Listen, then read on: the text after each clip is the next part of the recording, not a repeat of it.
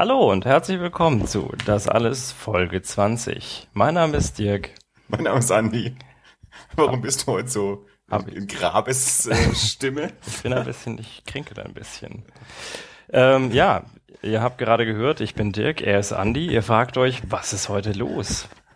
Irgendwas ist anders. Und ihr habt völlig recht. Zur Feier des Tages unserer 20. Episode nehmen wir mal wieder im privaten äh, Refugium des der zweitgrößten des Raumes neben der zweitgrößten Comic-Sammlung Mittelfrankens auf. Du glaubst also, weil wir jetzt zwei Folgen hintereinander Gäste hatten, sind unsere Hörer schon so dran gewöhnt, dass sie gar nicht mehr damit klarkommen, wenn wir nur zu zweit sind? Oh, ich fand schon fast ein bisschen ungewohnt. Also ich, ich persönlich auch.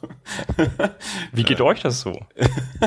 ja. Es ist schade, dass dem Medium so das Video fehlt, sonst könnte man jetzt so à la Haneke ja, in die Kamera gucken. Das bisschen Feedback, was es mal wieder gegeben hat zu den letzten Folgen, war ja durchaus positiv, ähm, da zu, hm. dem, zu dem äh, Sachverhalt auch Gäste zu haben. Ähm, und mal neue Stimmen auch noch mit reinzubringen und auch mal andere Themen. Und heute äh, schrub der liebe Freund Benno, dass das jetzt schon fast äh, journalistisch wird, also zur letzten Folge. Oha. Mit unserem ersten professionellen Interview. Sehr schön. Ja, ja. Das, deswegen haben wir das heute auch gleich mal direkt wieder sein lassen. Wir wollen uns ja nicht als Journalisten verrufen lassen. Sind heute wieder schlecht vorbereitet zum Jubiläum der 20. Folge. Ja, ich finde, du machst, äh, also ah, ja, ich habe mir, habe ich mir vorhin auch gedacht, aber dann dachte ich mir, ach Gott, ähm, eigentlich feiert man ja auch eher so die 25. Ja, das gibt uns noch äh, zweieinhalb Monate Zeit, eine brillante Weihnachtsfolge zu machen. Ich wollte gerade sagen, ich glaube, ich machen wir ein Weihnachts. Ich habe das irgendwann mal ausgerechnet, also beziehungsweise so den, unseren Veröffentlichungskalender angeschaut und wenn ich mich recht entsinne, wäre es, glaube ich, sogar so, dass die Folge 25 unsere letzte Folge in diesem Jahr ist. Mensch. Wenn wir, wenn wir pünktlich weitermachen. Ich, ich kann mich jetzt auch täuschen, aber ich glaube, ich hätte sowas mal, ähm, mal nachgeschaut im Kalender. So zum Jahresabschluss, die 25. Folge. Hm. Das wäre ja Fabulös. machen, machen wir ein Weihnachtsspecial. Fällt natürlich nicht wirklich zusammen mit, mit dem äh, Einjahresjubiläum, das sich ja irgendwie Anfang Dezember befindet. Aber Ende Dezember hätten wir wohl, glaube ich, die 25. Du meinst, wir sollen ein Weihnachtsspecial machen? Ja, ich kann mir jetzt gerade auch noch nicht so. Ich, hab ich mir, wir trinken Glühwein statt. Oh, oh, super. Ja gut, das wäre das wäre wär natürlich schon mal Grundvoraussetzung, aber...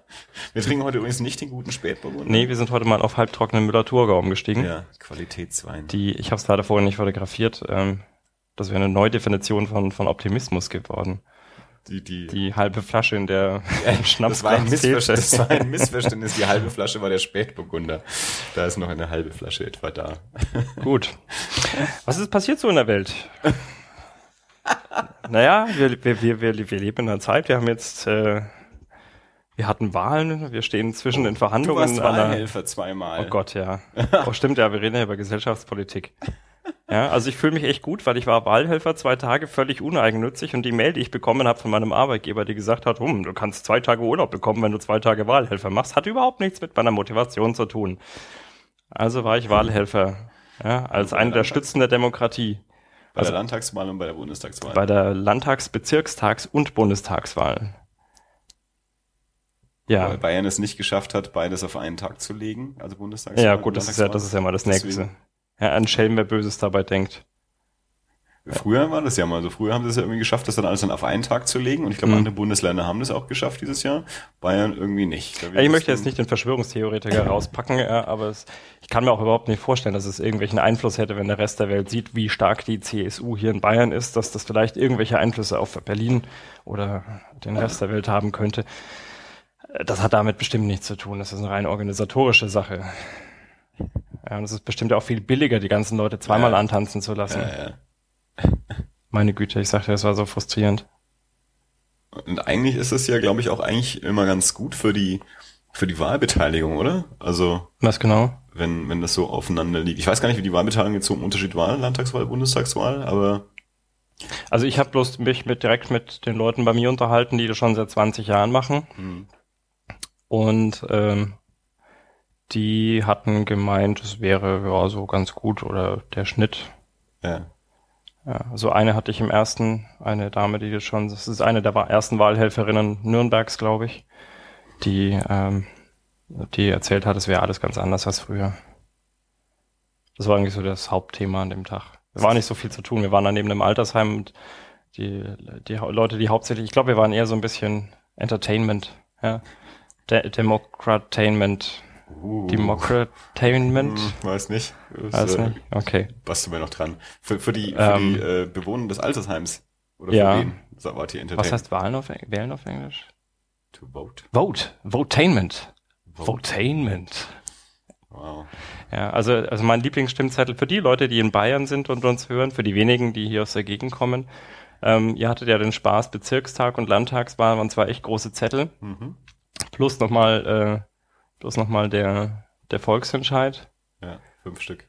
Insgesamt fünf Zettel und zwei davon wirklich groß. Und äh, es haben sich also wirklich mein Lieblingsstimmer, Stimmer, ja, das war einer, der tatsächlich ähm, mit viel Liebe zum Detail und viel Sorgfalt jedes zur Verfügung stehende Kästchen angekreuzt hat. Ich weiß nicht, ob er damit breite Zustimmung zum politischen System in Deutschland signalisieren wollte oder das einfach Ich glaube, er hat immer, ich glaube immer noch, der hat abgehakt, dass er es gelesen hat. Also jeden einzelnen Namen gelesen, check. Gelesen, check. Ja. Gelesen, check. Möglicherweise. Einer kam raus, hat uns voll angeschissen von wegen, da würden die falschen Leute draufstehen. Da hab ich gesagt, äh, ich meine, ich war Schriftführer, also ich fühlte mich da tatsächlich auch fast mit für verantwortlich, obwohl ich die Wahlzettel nicht gedruckt hatte. und sagte, ja, also er weiß ja schließlich hier, wen da da hier wählen soll und wählen kann und die stehen nicht drauf und was das denn wäre. Beschiss, ja, unglaublich. Dass sich dann irgendwann rausgestellt hat, naja, es war halt der weiße Zettel und nicht der blaue, den er gesucht hat. dann war er dann auch zufrieden. Wollen wir doch mal alle Zettel anschauen. Äh, Wir haben sie in Erlangen ja mal, ich glaube, es war bei der Bürgermeisterwahl, zwei Zettel in die Hand gedrückt, also zweimal den gleichen. War ich so in meiner Kabine, habe mir diese zwei Zettel angeschaut und das ist doch der gleiche. Bin wieder raus. Ähm, ist das richtig, dass ich davon zwei habe? Nein. Ja gut, ich, ich hatte ja tatsächlich im, im Anschluss auch noch eine, eine Diskussion, weil ähm, ich habe ich hab das der Freundin erzählt und ähm, ich, ich musste ich musste ja irgendwo loswerden. Ja, ich mein, ich dachte mir hier, ich mache mach da einen Leisure-Tag und zähle mal aus. Ich habe kein Problem, am Wochenende zu arbeiten. Machst ein paar Stunden Wahlhelfer, kriegst einen freien Tag. Ja, Pustekuchen, 7.30 Uhr antanzen, Abend. Paar Stunden Pause waren schon drin zwischendurch, aber ich bin abends um elf oder so, halb zwölf bin ich dann da raus. Ja, Ja. Spaß war das keiner. Und das hat nichts damit zu tun, dass die eine Kollegin den Zettel, auf dem sämtliche Zwischenabrechnungen und Abstimmungsergebnisse drauf waren, zerrissen hat, weil sie dachte, wir wären fertig damit. Puzzeln auch noch um halb zwölf. Alter. nee, aber ähm, Darfst du sowas überhaupt erzählen? naja, warum nicht? Weiß ich Ist ja nicht. transparent, man hätte sogar dabei sein dürfen. Macht leider keiner. Zettel zerreißen. Ja, mitzählen. nee, mitzählen darf man nicht, aber man aber, darf aber Zuschauer sein. man darf, man darf Zuschauer da sein. kann Ja. man Zuschauersport draus machen, so eine kleine Arena. ja. Ja, ne, aber da, tatsächlich, was, was ich sagen wollte, ich habe mich danach mit äh, nachher unterhalten und es kam mir dann auch die Frage auf, weil ich halt erzählt habe, naja, hier, und das ist halt einfach ein, ein, eine Heidengetue, ja. Man, du wirst auch irgendwann blöd im Kopf, wenn man da halt 400 Zettel durchzählt und sagt die ganze Zeit ja, ja, ja, nein, ja, ja, ja. Hä, wie viele Ja's jetzt? Sag ich, seit, seit wann? Ja, seit dem letzten Nein. Äh, Keine Ahnung, ich sag hier nur ja. Und ähm, ob da nicht Fehler passieren, sag ich, ich bin mir ziemlich sicher, dass Fehler passieren. Ja. Und dann kam die Frage auf, ob elektronische Systeme da nicht, nicht zuverlässiger wären. Und ich muss ja ganz ehrlich sagen, ich bin ein großer Freund von Demokratie. Eigentlich. Denn jetzt? Naja, gut, sind wir mal ehrlich, manchmal wäre es schon einfach anders. Naja, ich meine, so ein anständiger äh, ähm, Tyrann, äh, Ja, der sorgt mal für Ordnung. ja, und ähm, ist halt auch die der, Frage. der, der Tyrann im eigentlichen Sinne, wie er in der Antike äh, äh, gepflegt wurde sozusagen, war ja genau dafür da, wenn, wenn die Demokratie nicht funktioniert oder wenn in Ja. Krisenzeiten einfach mal einer hingestellt wurde, der dann aber natürlich, äh, also normalerweise dann tatsächlich auch im, im Wohle des Volkes und des Staates dann eben für Ordnung gesorgt hat und dann aber auch wieder gegangen ist und man wieder eine, eine demokratische Regierung dann eingesetzt ja, hat. du, äh, ähm, nach des Wortes Sinne wäre ja eine Anarchie total der Hit. Ja, funktioniert halt nicht. Ja. Ja. Gut, aber was ich sagen wollte ist, ich glaube tatsächlich, dass, dass da Fehler passieren. Ja, und in einem Utopia, in dem, in dem niemand elektronische Wahlsysteme manipulieren würde, äh, oder zufällig jemandem die Firma gehört, der der Schwibschwager vom, Ja. von einem der zur Wahl stehenden äh, ist. Ich glaube, da könnte das durchaus eine gute Sache sein. Aber in der Welt, in der wir leben, würde ich niemals nicht unter gar keinen Umständen, habe ich es jetzt dreimal verneint, Ja. Gut. Egal. Ich wollte, ich wollte sagen, ich möchte es nicht. Ja. ähm, einem elektronischen System meine, meine Wahlen anvertrauen. Ja. Weil ich glaube, natürlich passieren Fehler, ja, wenn da, wenn da hunderte und tausende von Menschen quer über Deutschland verteilt irgendwelche Stimmen auszählen. Allerdings glaube ich auch, dass sich das statistisch durchaus irgendwo levelt. Ja. Ja, ja. Ich glaube, ich, also ich habe jetzt da zweimal mit unterschiedlichen Teams das gemacht und ich glaube, da sind schon auch, es ist ja nicht so, dass da jetzt dann lauter, da müsste der Zufall schon groß sein, wenn lauter CSUler mit drin sitzen und alle sagen, oder, oder SPDler oder wer auch immer und sagen, ah, wir geben jetzt hier in dem Stimmbezirk mal alle Stimmen den Piraten, dann sind wir uns einig, dass wir es nicht weiter sagen. Ja. Das passiert ja nicht. Ja, also ich glaube, das System funktioniert schon soweit. Und wenn Fehler passieren, dann passieren die halt mal nach da und nach da. Ganz ehrlich, also ich glaube auch noch nicht, dass nicht, dass das überhaupt bisher jemals irgendwie eine Diskussion war oder so, dass da, also ich habe noch nie gehört zumindest, dass das äh, irgendwer sich beschwert hätte, dass das Auszählen der Stimmen irgendwie nicht nicht anständig verlaufen würde. Also ich habe schon von, von gerade jetzt so bei Kommunalwahlen habe ich schon schon Dinge mitbekommen, wo in kleinen Dörfern mal Mhm. im Nachhinein noch 3.000, 4.000 Stimmen gefunden wurden. Friedhof. die schon, ja, ich weiß nicht, wo sie gefunden wurden, aber die teilweise, die tatsächlich dann auch im Nachhinein dazu geführt haben, dass besagte Kommunen äh, seit diesem Zeitpunkt äh, komplett invertiert sind. Um es mal, um es mal so zu sagen. Früher gab es dann auch, äh, ich glaube in England, das schöne System natürlich das, das Gerrymandering, dass man dann einfach so die, die Wahlkreise so gelegt hat, dass man schon von vornherein wissen konnte, wie es rausgeht. Also wenn man die Grenzen einfach so zieht, dass man weiß, okay, jetzt, jetzt haben wir alle Katholiken irgendwie in einen Wahlbezirk gepackt, dafür die ganzen Protestanten dann in den, in den vier anderen, dann gewinnen wir auf dann geben wir zwar einen Bezirk ab, aber insgesamt gewinnen wir dann trotzdem. Ja. Ja, das ist halt, das ist halt äh, kreative Demokratie. Gut, naja. Und äh, so, sonst so zufrieden mit der Wahl. Ist jemand zufrieden mit dieser Wahl? Na gut, die FDP ist raus, das fand ich mal ein echtes Highlight. Ja, und die äh, AfD hat es nicht geschafft. Das ist noch. Das ist das zweite Highlight. Ja, Aber das, das waren die es zwei, ist, das es sind ist die zwei besten Sachen, die passiert blamabel. sind. Oh ja, wollte ich ja gerade noch sagen. Ne? Also das Ding ist halt, ich meine, das ist ja schön und gut, wenn du zählst, ja, aber wenn du dann irgendwie nach einer Stunde gesagt bekommst, ja, nach, oder nach zwei Stunden zählen war es, glaube ich, als ich dann die SMS bekam, ähm, ja, wie lange zählt ihr noch? Und ich, pff, keine Ahnung, ich würde jetzt mal sagen, wir sind bei der Hälfte. Und dann kam zurück, ja, wieso? Die CSU hat doch schon die absolute Mehrheit. Ja, in dem Moment denkst du dir, ach, Ja. scheiße. das ist doch blöd. Ich war bei der Bundestagswahl auch echt total verwirrt, weil ich glaube, es ist das erste Mal, seit ich wählen darf, dass ich wirklich nur, nur einen Zettel bekommen habe. Weil oft war es halt so, dass Mhm. Sachen halt auch zusammengefallen sind. Und bei der äh, bei der Landtagswahl ist ja auch gesagt, waren es ja auch irgendwie fünf Zettel oder was. Und dann war ich bei der Bundestagswahl auch echt verwirrt, dass sie mir nur einen Wisch gegeben haben und ich dann nur, war sogar auch nur ein Kreuz, oder? Täusche ich mich, das waren es zwei. Zwei. Waren Erste doch- Stimme und Zweitstimme. Ja, stimmt, natürlich, klar. Und für die Spezialisten. Drittstimme FDP. Das ist, was ich nämlich auch gerade noch sagen wollte, was natürlich aber auch total schade ist, äh, man, man kriegt ja kein Feedback. Also wenn ich jetzt aus Versehen, weil ich es irgendwie nicht verstanden habe, also jetzt nicht zu, nicht zu meiner Auswahl, äh, ja, also, ja, du Depp, warum willst du denn jetzt die, sondern wenn ich jetzt aus Versehen, äh, aus, aus Unkenntnis mein, mein Wahlzettel ungültig gemacht habe zum Beispiel, dann erfahre ich das ja nie und kann daraus gar nicht lernen. Also wenn der Typ jetzt da einfach jedes Kreuz macht und denkt, er hat's richtig gemacht, er wird's nie erfahren. Wenn er nicht zufällig mal in einem Gespräch irgendwie so, aber ja. Also das, das wäre noch super, wenn, wenn man so beim Einwerfen noch so Feedback kriegen würde, ungültig, nein, direkt geschreddert. Um noch, um noch eins draufzusetzen, ich hatte mir nach diesen beiden Wahlen Wahlhelfer, hatte ich mir tatsächlich erstmal gesagt, ist auch wieder gut, ja.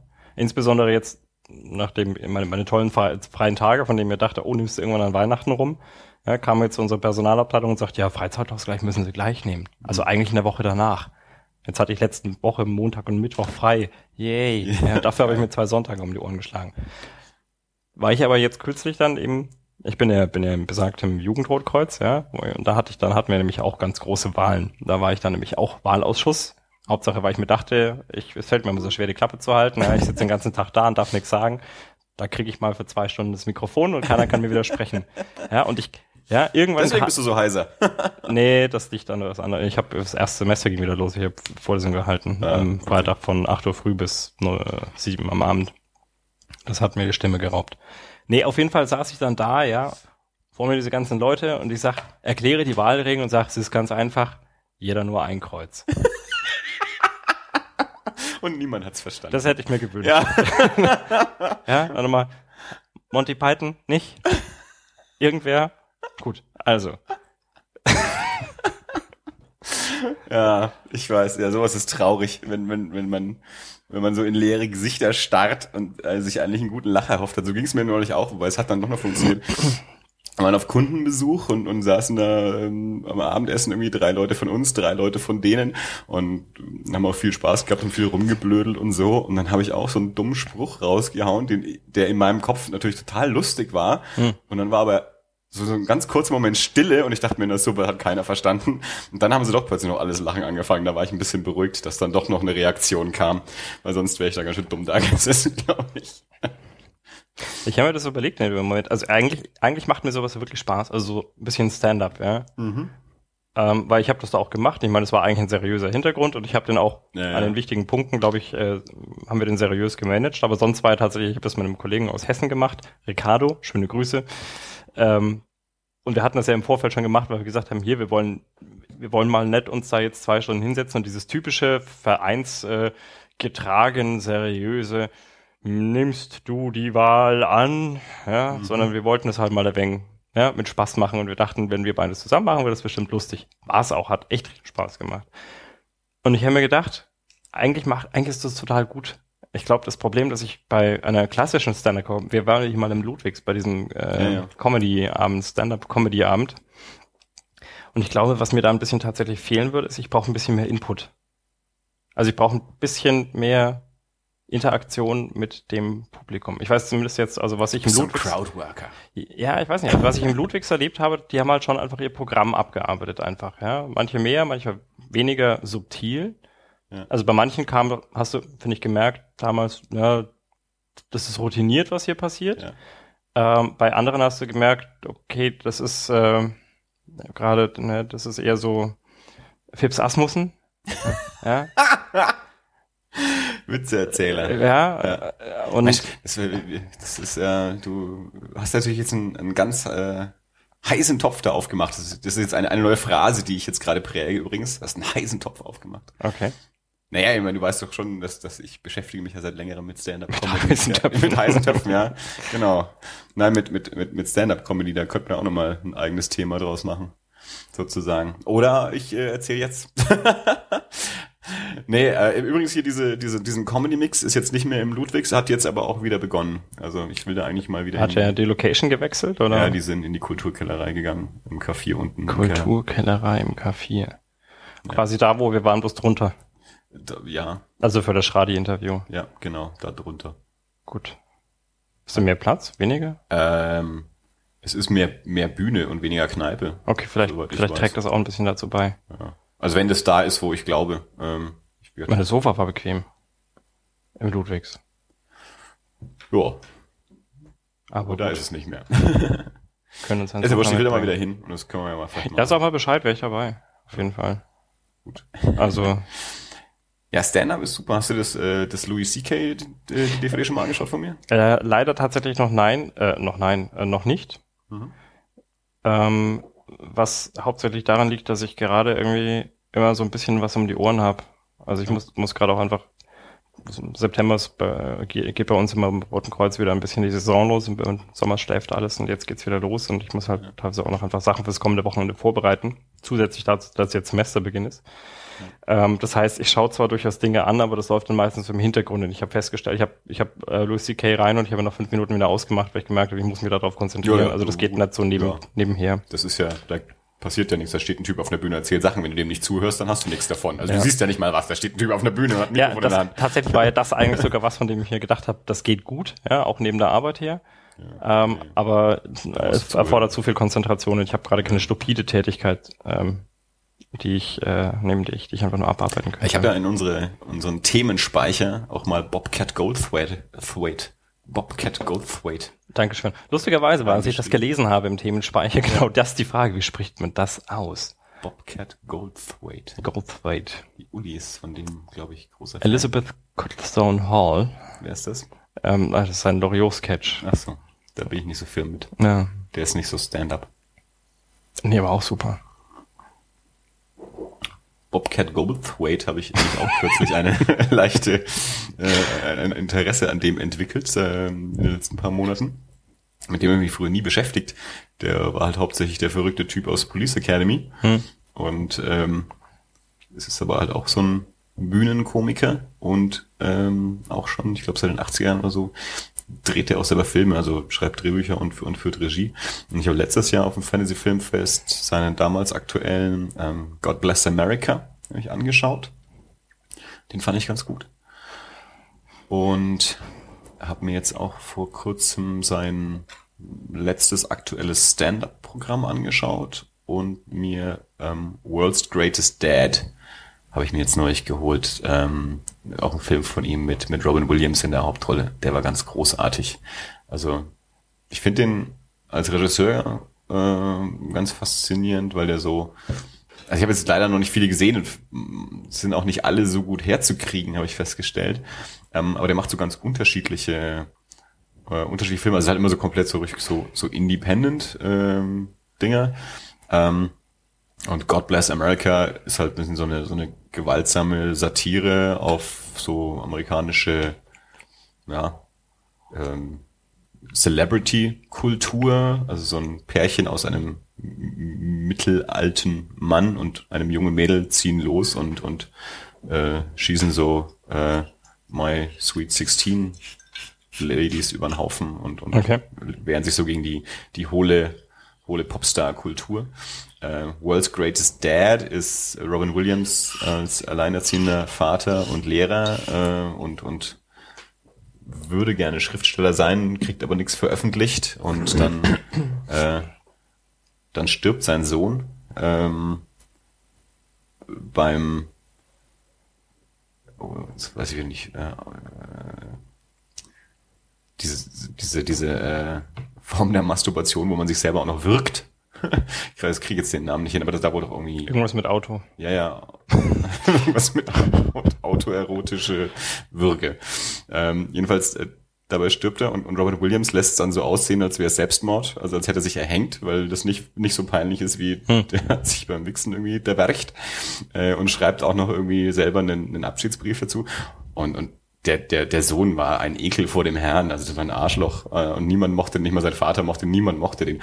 Aber dann, als er sich angeblich umgebracht hat und, und er diesen, diesen ähm, Brief hinterlässt, tun plötzlich alle so, also alle fanden ihn plötzlich super und er war ja so eine poetische Seele ja. und hat ja noch mehr geschrieben und dann Robin Williams schreibt dann so Tagebücher und sowas, als was angeblich von dem Sohn ist und das wird dann auch verlegt und er wird, alle lieben ihn und weil sein Sohn so toll war und es entsteht so ein ganzer Fankult um diesen toten Sohn rum und so. Ähm, bis sich das dann am Ende irgendwann auflöst. Also der ist relativ böse, aber auch, auch sehr, sehr, sehr, sehr gut, der Film. Ganz toller Soundtrack und echt, echt Spaß gemacht. Und jetzt der ganz neue von ihm, der ist jetzt gerade so in den USA auf den Festivals, äh, ist äh, Willow Creek, so ein äh, Found-Footage-Style, glaube ich, über ähm, Bigfoot und die Suche nach Bigfoot. Hm.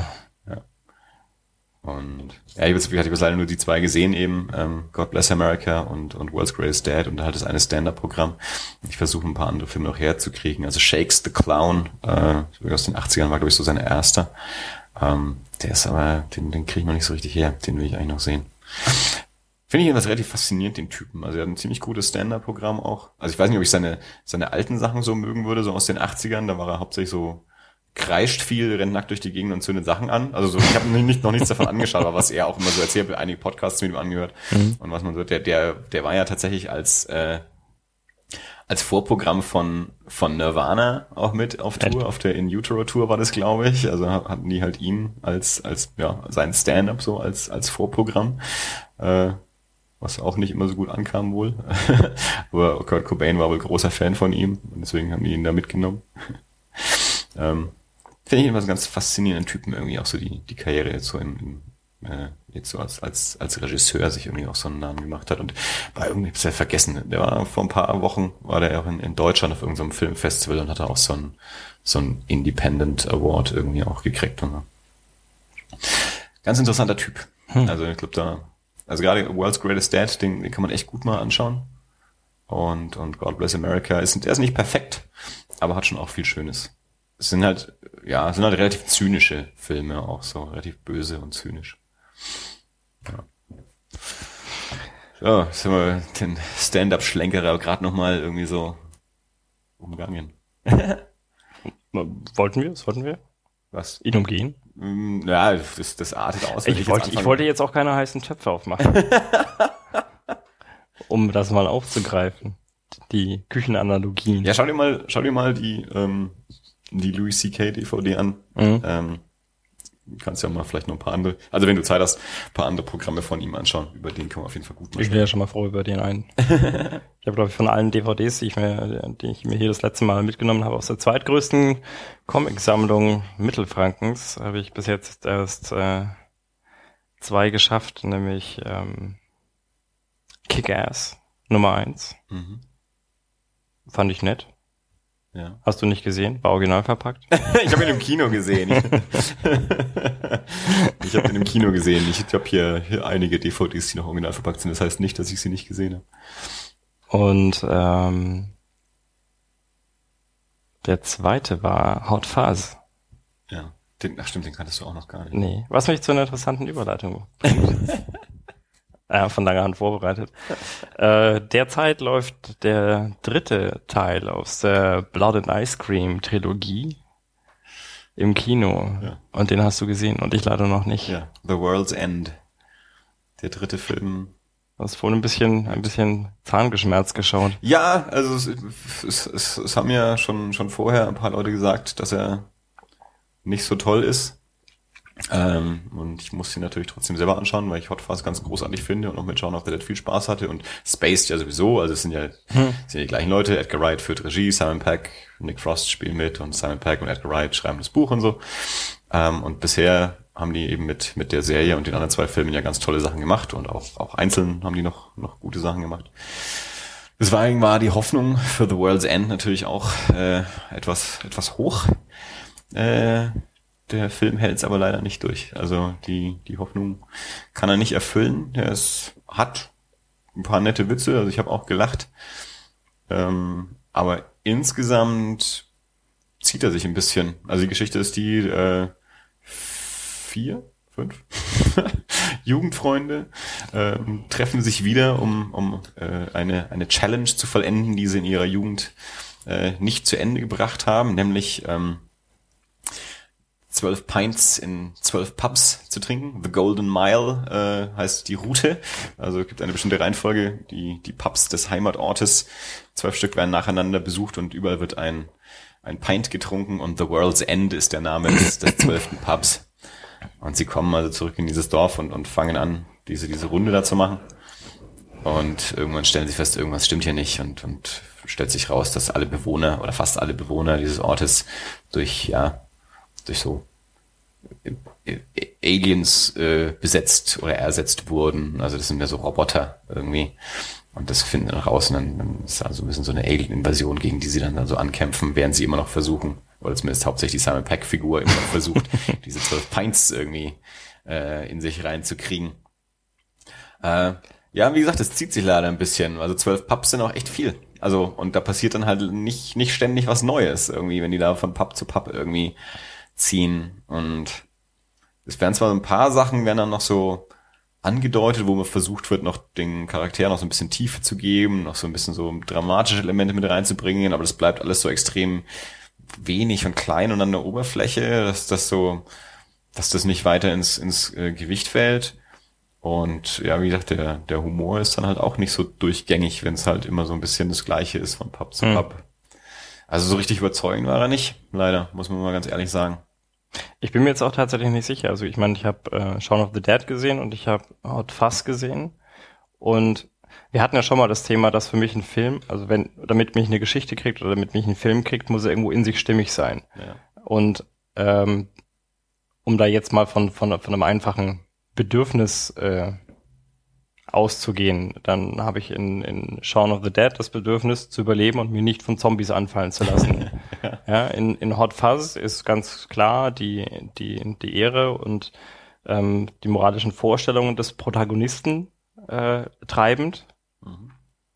Ähm, und das Beschützen von Freunden, was, was er als, als Polizist halt so ganz auch ne, wirklich verinnerlicht hat.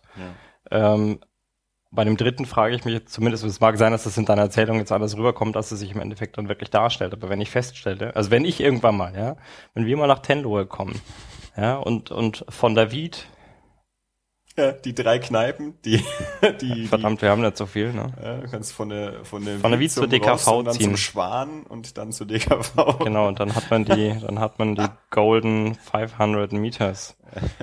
Ja. ja, aber wenn wir das mal machen, ja, und dann feststellen, dass mittlerweile drei Viertel von Tennenlohe durch Roboter ersetzt werden, worden sind, ja, dann wäre meine größte Sorge mit hoher Wahrscheinlichkeit nicht, wie kommen wir jetzt zum nächsten Bier? Ja, das wäre das eigene Überleben oder das Bekämpfen der Roboter, aber Ja. Also es hat schon auch was mit dem eigenen Überleben zu tun, weil sie, sie müssen natürlich schon also schauen, dass sie dann eben, nachdem sie das rausgefunden haben, dass sie nicht auffallen, also dass sie Hm. eben möglichst nicht dann auch noch da irgendwie assimiliert werden oder, oder wie auch immer.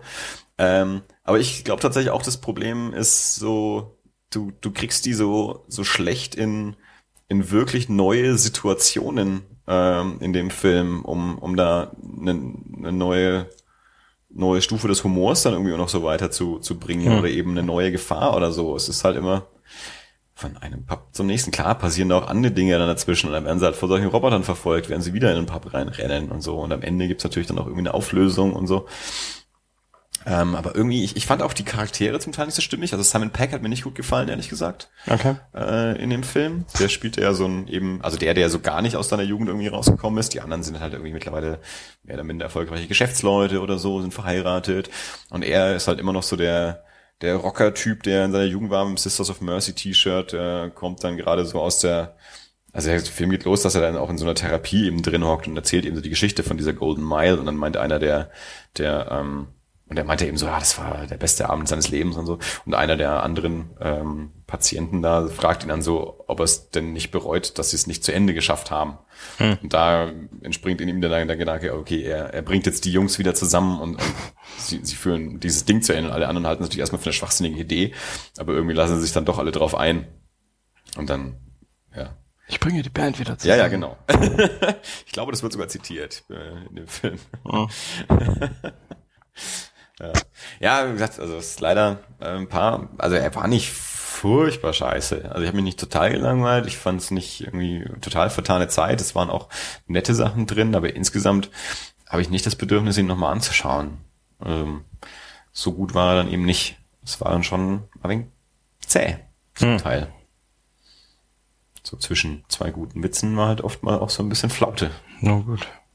Das finde ich sehr schade. Ja. Ja, mal schauen. Ich, muss, muss man ja trotzdem irgendwie anschauen. Ne? Ja, man, prinzipiell sowieso. Jeder bitte sich seine eigene Meinung bilden.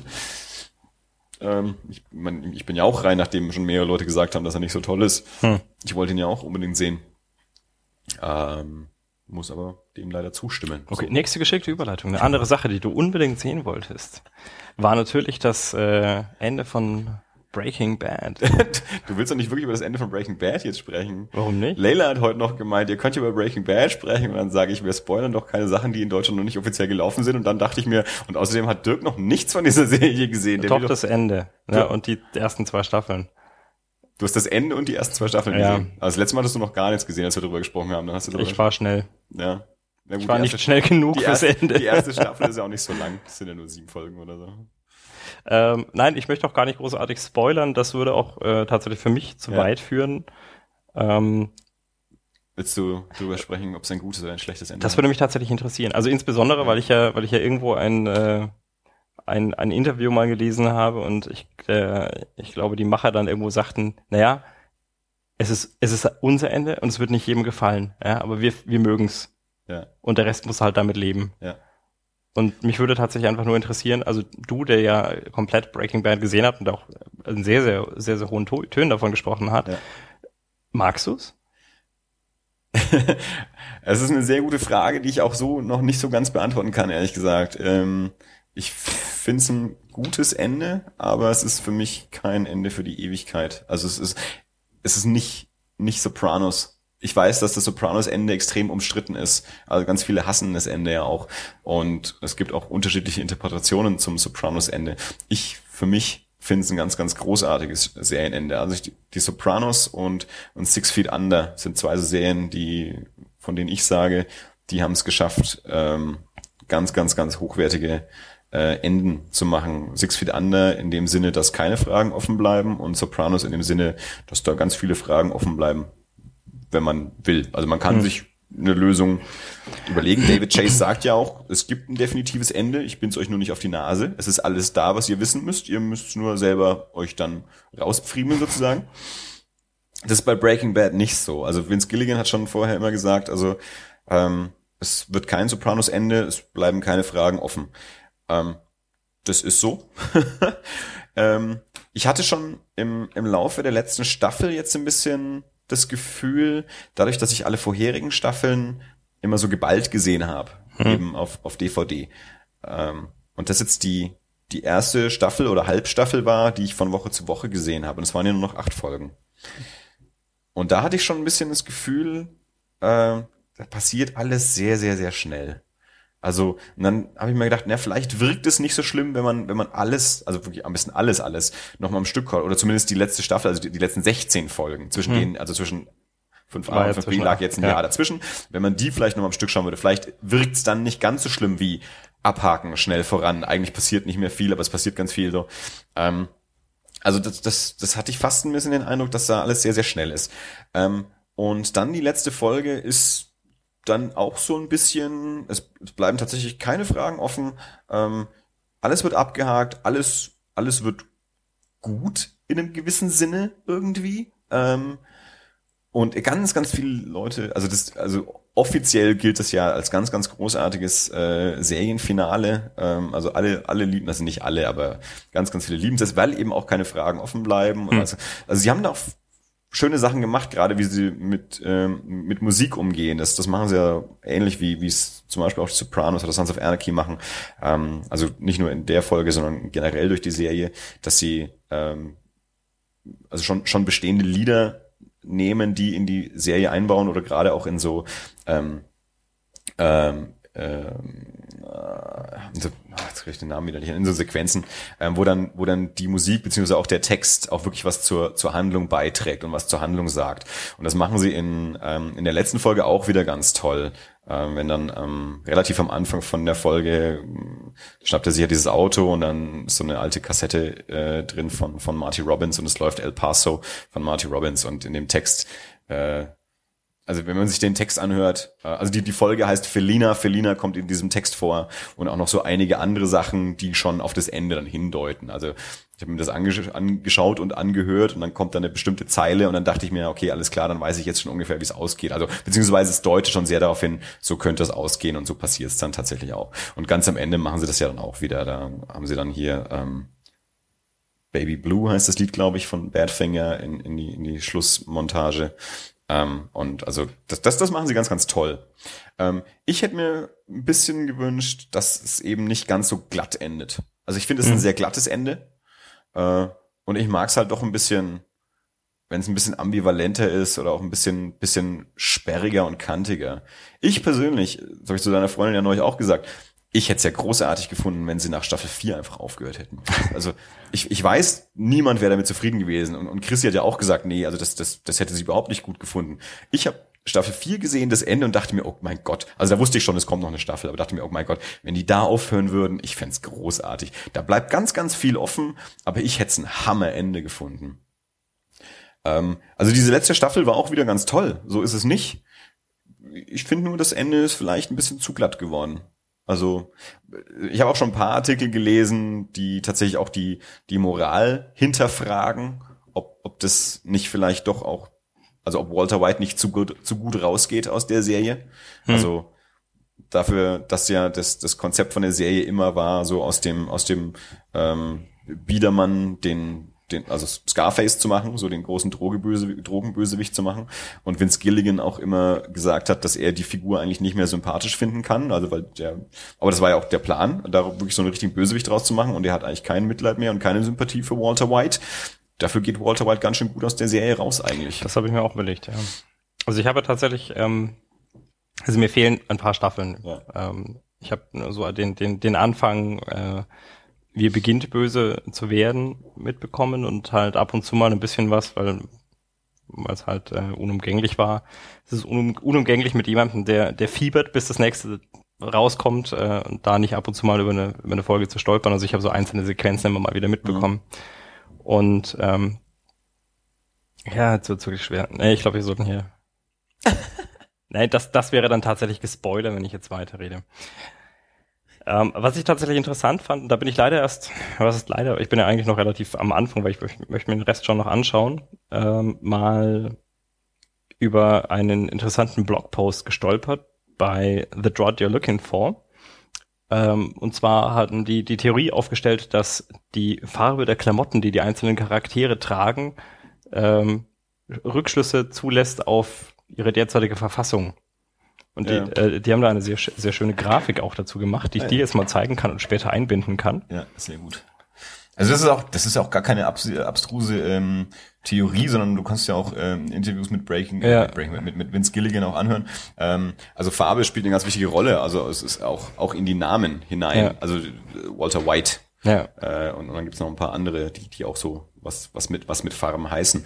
Und das mit den die ganze äh, Farbstruktur von der von der Serie ist auf jeden Fall ähm, klar sehr sehr bewusst. Also diese ganzen, also Walter White beginnt so in Grün und geht dann irgendwie, glaube ich, mehr so zu, zu so Sand oder was über und ich glaube, er endet aber dann wieder in Grün oder so. Äh, ich weiß gar nicht so genau. Ähm, also das ist auf jeden Fall drin, keine Frage. Ich habe heute mal angefangen. Es ähm, es gibt den den Breaking Bad Insider Podcast. Mhm. Ähm, ich habe den leider erst vor ein paar Wochen entdeckt ähm, da hat Kelly Dixon, ich glaube, die war Cutterin oder sowas äh, bei Breaking Bad, ähm, hat diesen Podcast gemacht und zwar wirklich für, ich glaube, für nahezu jede Folge. Äh, immer nachdem die Folge ausgestrahlt wurde, haben die zu der Folge den Podcast rausgebracht. Sie und Crewmitglieder, Cast, mhm. Vince Gilligan auch mit dabei, sich über die aktuelle Folge dann eben unterhalten. Ähm, und ich habe jetzt heute mal teilweise reingehört in die, in die allerletzte, ähm, zur, zur letzten Episode eben. Und da erzählt Vince Gilligan ähm, so die so diverse äh, Ideen, die sie hatten für das Ende. Also es war tatsächlich so, dass das eine der Serien ist, wo sie nicht von vornherein wirklich genau wussten, wie sie enden. Also die haben ja ganz, ganz viel auch wieder so heiße Töpfe einfach aufgemacht, ohne mhm. zu wissen, was drin ist. Ohne zu wissen, was sie damit machen. Also sie haben einfach sich, sich in, in Ecken reingeschrieben. Also das hat Vince Gilligan auch in Staffel 4 schon immer gesagt. Äh, ich habe diverse Podcasts mit dem im Laufe der Zeit gehört. Sie, sie schreiben sich immer in irgendwelche Ecken rein, wo sie nicht wissen, wie sie, wie sie mhm. da wieder rauskommen. Ähm, und suchen dann eben so die, die kreativste und, und sinnvollste und befriedigendste Idee, ähm, wie sie da, wie sie da wieder rauskommen. Die haben tatsächlich auch in ihrem Writers Room an dem Tisch, wo die ganzen Autoren miteinander rumsitzen, hatten die lauter so äh, Puzzle und Rubik's Cube und, und solche Sachen irgendwie rumliegen. Also die haben ständig irgendwie so, so komische Kniffelspiele mhm. in der Hand äh, gehabt. Also, weil die haben gesagt, also so, so, bei so einer Serie ist es ja meistens so, die, die Story die, die, die Aktstruktur und alles wird im, im Writers Room in der kompletten Mannschaft miteinander gemacht und diskutiert. Mhm. Und wenn das dann mal, dann gibt's dann so, so Boards, in dem Fall waren es so ähm, Corkboards, oft ist es auch so, so ein Whiteboard, was ich draufschreibe, aber da gibt's diese Corkboards, wo mit, mit, mit Karteikarten gearbeitet wird. Und dann gibt's dann ähm, den, den Teaser, also das, was, was vor dem Vorspann passiert, dann gibt's Akt 1, 2 und 3 und da wird dann so die komplette Struktur, mhm. was da passiert, wird dann auf diesem Board festgelegt.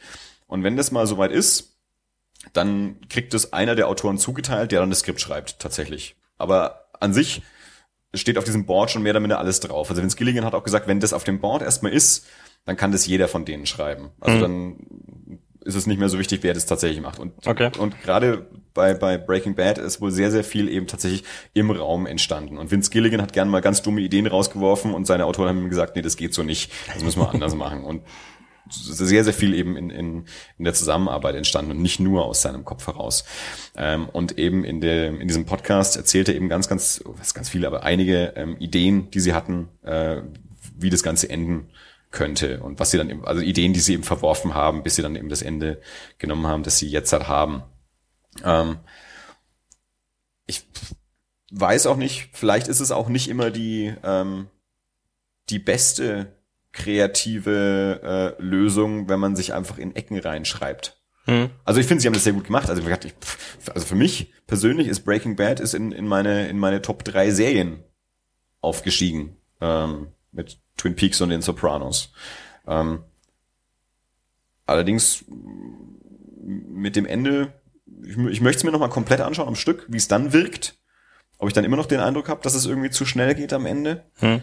Ähm, also ich finde eben vom, vom Ende her, bis, zumindest bis jetzt mein Eindruck, ist es vielleicht ein bisschen zu sehr so ein, so ein Crowd-Pleaser. Also alle, es bleiben keine Fragen offen, jeder kann mit dem Ende leben, viele finden es auch ganz toll und mhm.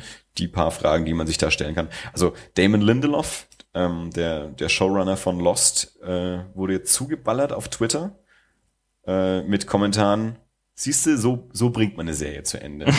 Ich hoffe, du hast es gesehen, ja, weil äh, alle ja das Lost-Ende hassen, ich habe es noch nicht gesehen. Mhm. Und den, die haben den zugespammt mit, mit Kommentaren, hier, guck, guck mal nach Breaking Bad rüber. Die wissen, wie man, wie man eine Serie zu Ende bringt. Ähm, das ist halt ja so ein, schon so ein bisschen so ein Konsensding, glaube ich. Also, da, man, man stellt sich halt am Ende wenige Fragen. Und ich weiß nicht, ob das wirklich die, die kreativste Lösung ist, wenn, wenn tatsächlich einfach keine Fragen mehr offen bleiben und wenn man sich dann aber doch fragen kann, ist es nicht vielleicht ein bisschen zu glatt und, und geht Walter White nicht zu sauber aus der Sache raus. Hm. Aber wie gesagt, ich, werde es mir nochmal komplett angucken. Ich habe mir die, die Komplettbox schon, schon vorbestellt. Ähm, also ich werde es auf jeden Fall nochmal am, am Stück die komplette Serie nochmal schauen. Ähm, also wie gesagt, ich halte sie für, für eine der ganz, ganz, ganz großen Serien. Also ich, so viel Spaß mit der Serie gehabt. Du hast ja, du, du guckst doch die letzte Folge von MASH nicht an. Ne? Bis heute nicht. Ja. ja. Äh, aber nur damit es nicht zu Ende geht, oder wie ist, was ist, ja, was ist da deine Intention? Dahinter? Ja, und das ist tatsächlich, es ist, ähm, also ich, ich finde Mesh ist wirklich eine, eine, eine grandiose Serie, die ich jetzt mittlerweile, glaube ich, so oft gesehen habe, dass ich ähm, also Dialoge mitsprechen kann. Ja, also eigentlich, das, das ist eine Sache, die kann ich mittlerweile zum Einschlafen schauen, ja, weil ich weiß, ich verpasse nichts, ich kenne alles. Ja.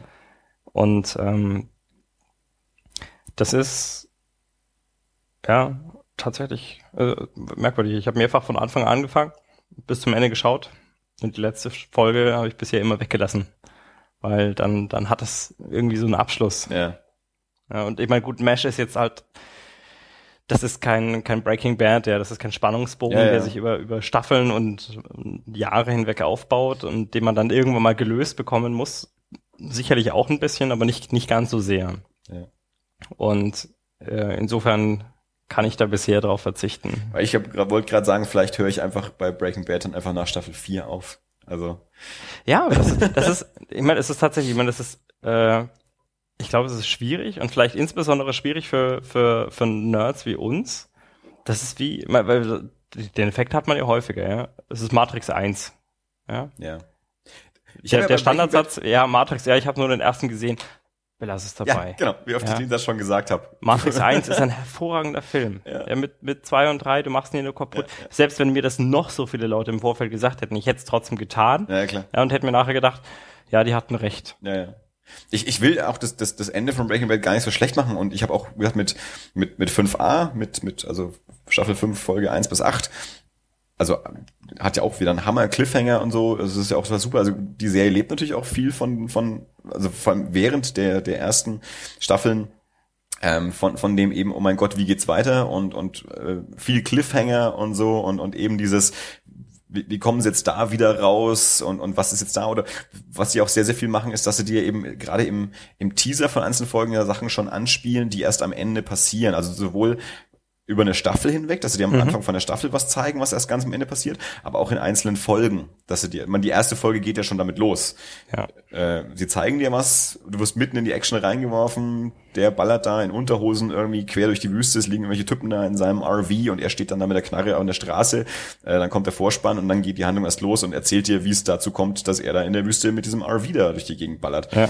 Ähm, und das, das machen sie ganz toll und das machen sie ganz viel und, und ganz, ganz großartig und davon lebt es eben auch so dieses, oh mein Gott, was ist da los, wie kommt es denn dazu? Ja.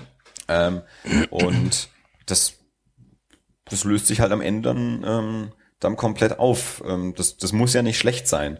Ähm, ich mag es halt lieber, wenn es ein bisschen ein bisschen dreckiger, ambivalenter und ist und vielleicht auch ein paar, paar Fragen auch wirklich offen lässt. Ähm, das Sopranos-Ende. Also als ich das gesehen habe, habe ich mir auch erstmal einen, einen Artikel gesucht irgendwie so. Also ich habe einen vorhin Artikel gefunden, der der mir sehr filmwissenschaftlich irgendwie erklärt hat, was dieses Ende bedeuten soll oder könnte. Also es ist eine Möglichkeit natürlich, eine Möglichkeit, der ich mich aber anschließen kann. Hm. Ähm, aber genau das mag ich eben auch. Also dass das Ende auch noch was zum Arbeiten ist. Das muss nicht sein. Bei Six Feet Under ist es nicht so. Bei Six Feet Under kriegst du alles gezeigt. Da kriegst du auch die für jede Figur kriegst du die Zukunft gezeigt, was passiert. Also ab dem Punkt, wo die Geschichte aufhört, hm. was, was passiert mit denen dann noch bis, bis zu ihrem jeweiligen Tod so ungefähr.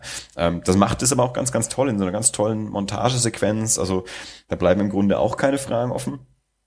Ähm, aber es ist irgendwie kunstvoll gemacht und, ähm, und dem, aber in dem, was du da auch erfährst, ist auch nicht nur Sonnenschein. Hm. Also da, da passieren auch noch böse Schicksale und so in diesen, in diesen paar Minuten Montage. Da ist nicht alles irgendwie Friede, Freude, Eierkuchen. Jetzt kann man natürlich sagen, klar, bei Breaking Bad, äh, wenn man mal drüber nachdenkt, da wird's jetzt auch nicht jeder Figur hinterher immer super gehen. Also die haben einiges durchgemacht, aber so wie die Folge endet, wirkt erstmal sowas, juhu, alles gut eigentlich. Also man muss erstmal mhm. drüber nachdenken, was den Leuten eigentlich widerfahren ist und ob die wirklich gut weiterleben mit dem, was da alles passiert ist. Ja. Aber so wie die, wie es gestaltet ist, geht man mit einem leicht wohligen Gefühl als Zuschauer aus der Nummer raus. Und weiß ich nicht, ob das so richtig ist. Ja, viele finden es super. Also ich glaube, ich, glaub, ich, ich, sag, ich, ich, ich will es gar nicht so schlecht reden. Nee. Ich mache mir nochmal eine richtige Meinung, wenn ich es nochmal komplett angeschaut habe. Und dann können wir auch guten Gewissens über, über Details reden. Und ansonsten einfach nach Staffel 4 aufhören. Das, das, das fände ich echt ein großartiges Ende. Hast du The Game gesehen äh, mit Michael Douglas und Sean Penn? Selbstverständlich. David Fincher. Hervorragender Film. Ich habe den damals im Kino gesehen und saß lange Zeit drin und dachte mir, ja, das passt schon irgendwie, aber so richtig weiß ich noch nicht, ob das gut ist oder nicht. Mhm. Also ich weiß noch nicht so genau, was der Film von mir will. Ähm, und dann, also Michael Douglas kriegt dieses, dieses Geschenk von seinem Bruder und dann ist er ja in dieses, in dieses Spiel verstrickt, von dem er nicht weiß, dass es ein Spiel ist und, und Leute sind hinter ihm her und Mystery und sonst irgendwas. Und dann, und dann kommt es in dem Film an den Punkt, ähm, wo er unter Drogen gesetzt wird, wo er ohnmächtig wird. Mhm. Und die Leinwand wird tatsächlich einfach schwarz. Schwarzblende, Leinwand schwarz. Und in dem Moment saß ich im Kino und dachte mir, oh mein Gott, wenn der Film jetzt zu Ende wäre, wäre es das großartigste Ende, das ich je gesehen habe. Es wäre unglaublich mutig und ich fände wahnsinnig geil. Der Film ist dann nicht zu Ende. Er wacht dann in Mexiko wieder auf und muss sich den Weg zurück in die Staaten irgendwie verschlagen und sowas, und bis sich das Ganze dann auflöst. Ich fand den Film dann immer noch großartig. Ähm, aber in dem Moment saß ich echt im Kino und dachte mir, oh Gott, wäre das geil, wenn der jetzt einfach so mittendrin mit Schwarzblende endet und aus ist und dir wird nichts weiter erklärt. Das hätte ich großartig gefunden. Ähm, vielleicht mag ich deswegen das Sopranos-Ende. ähm, ja.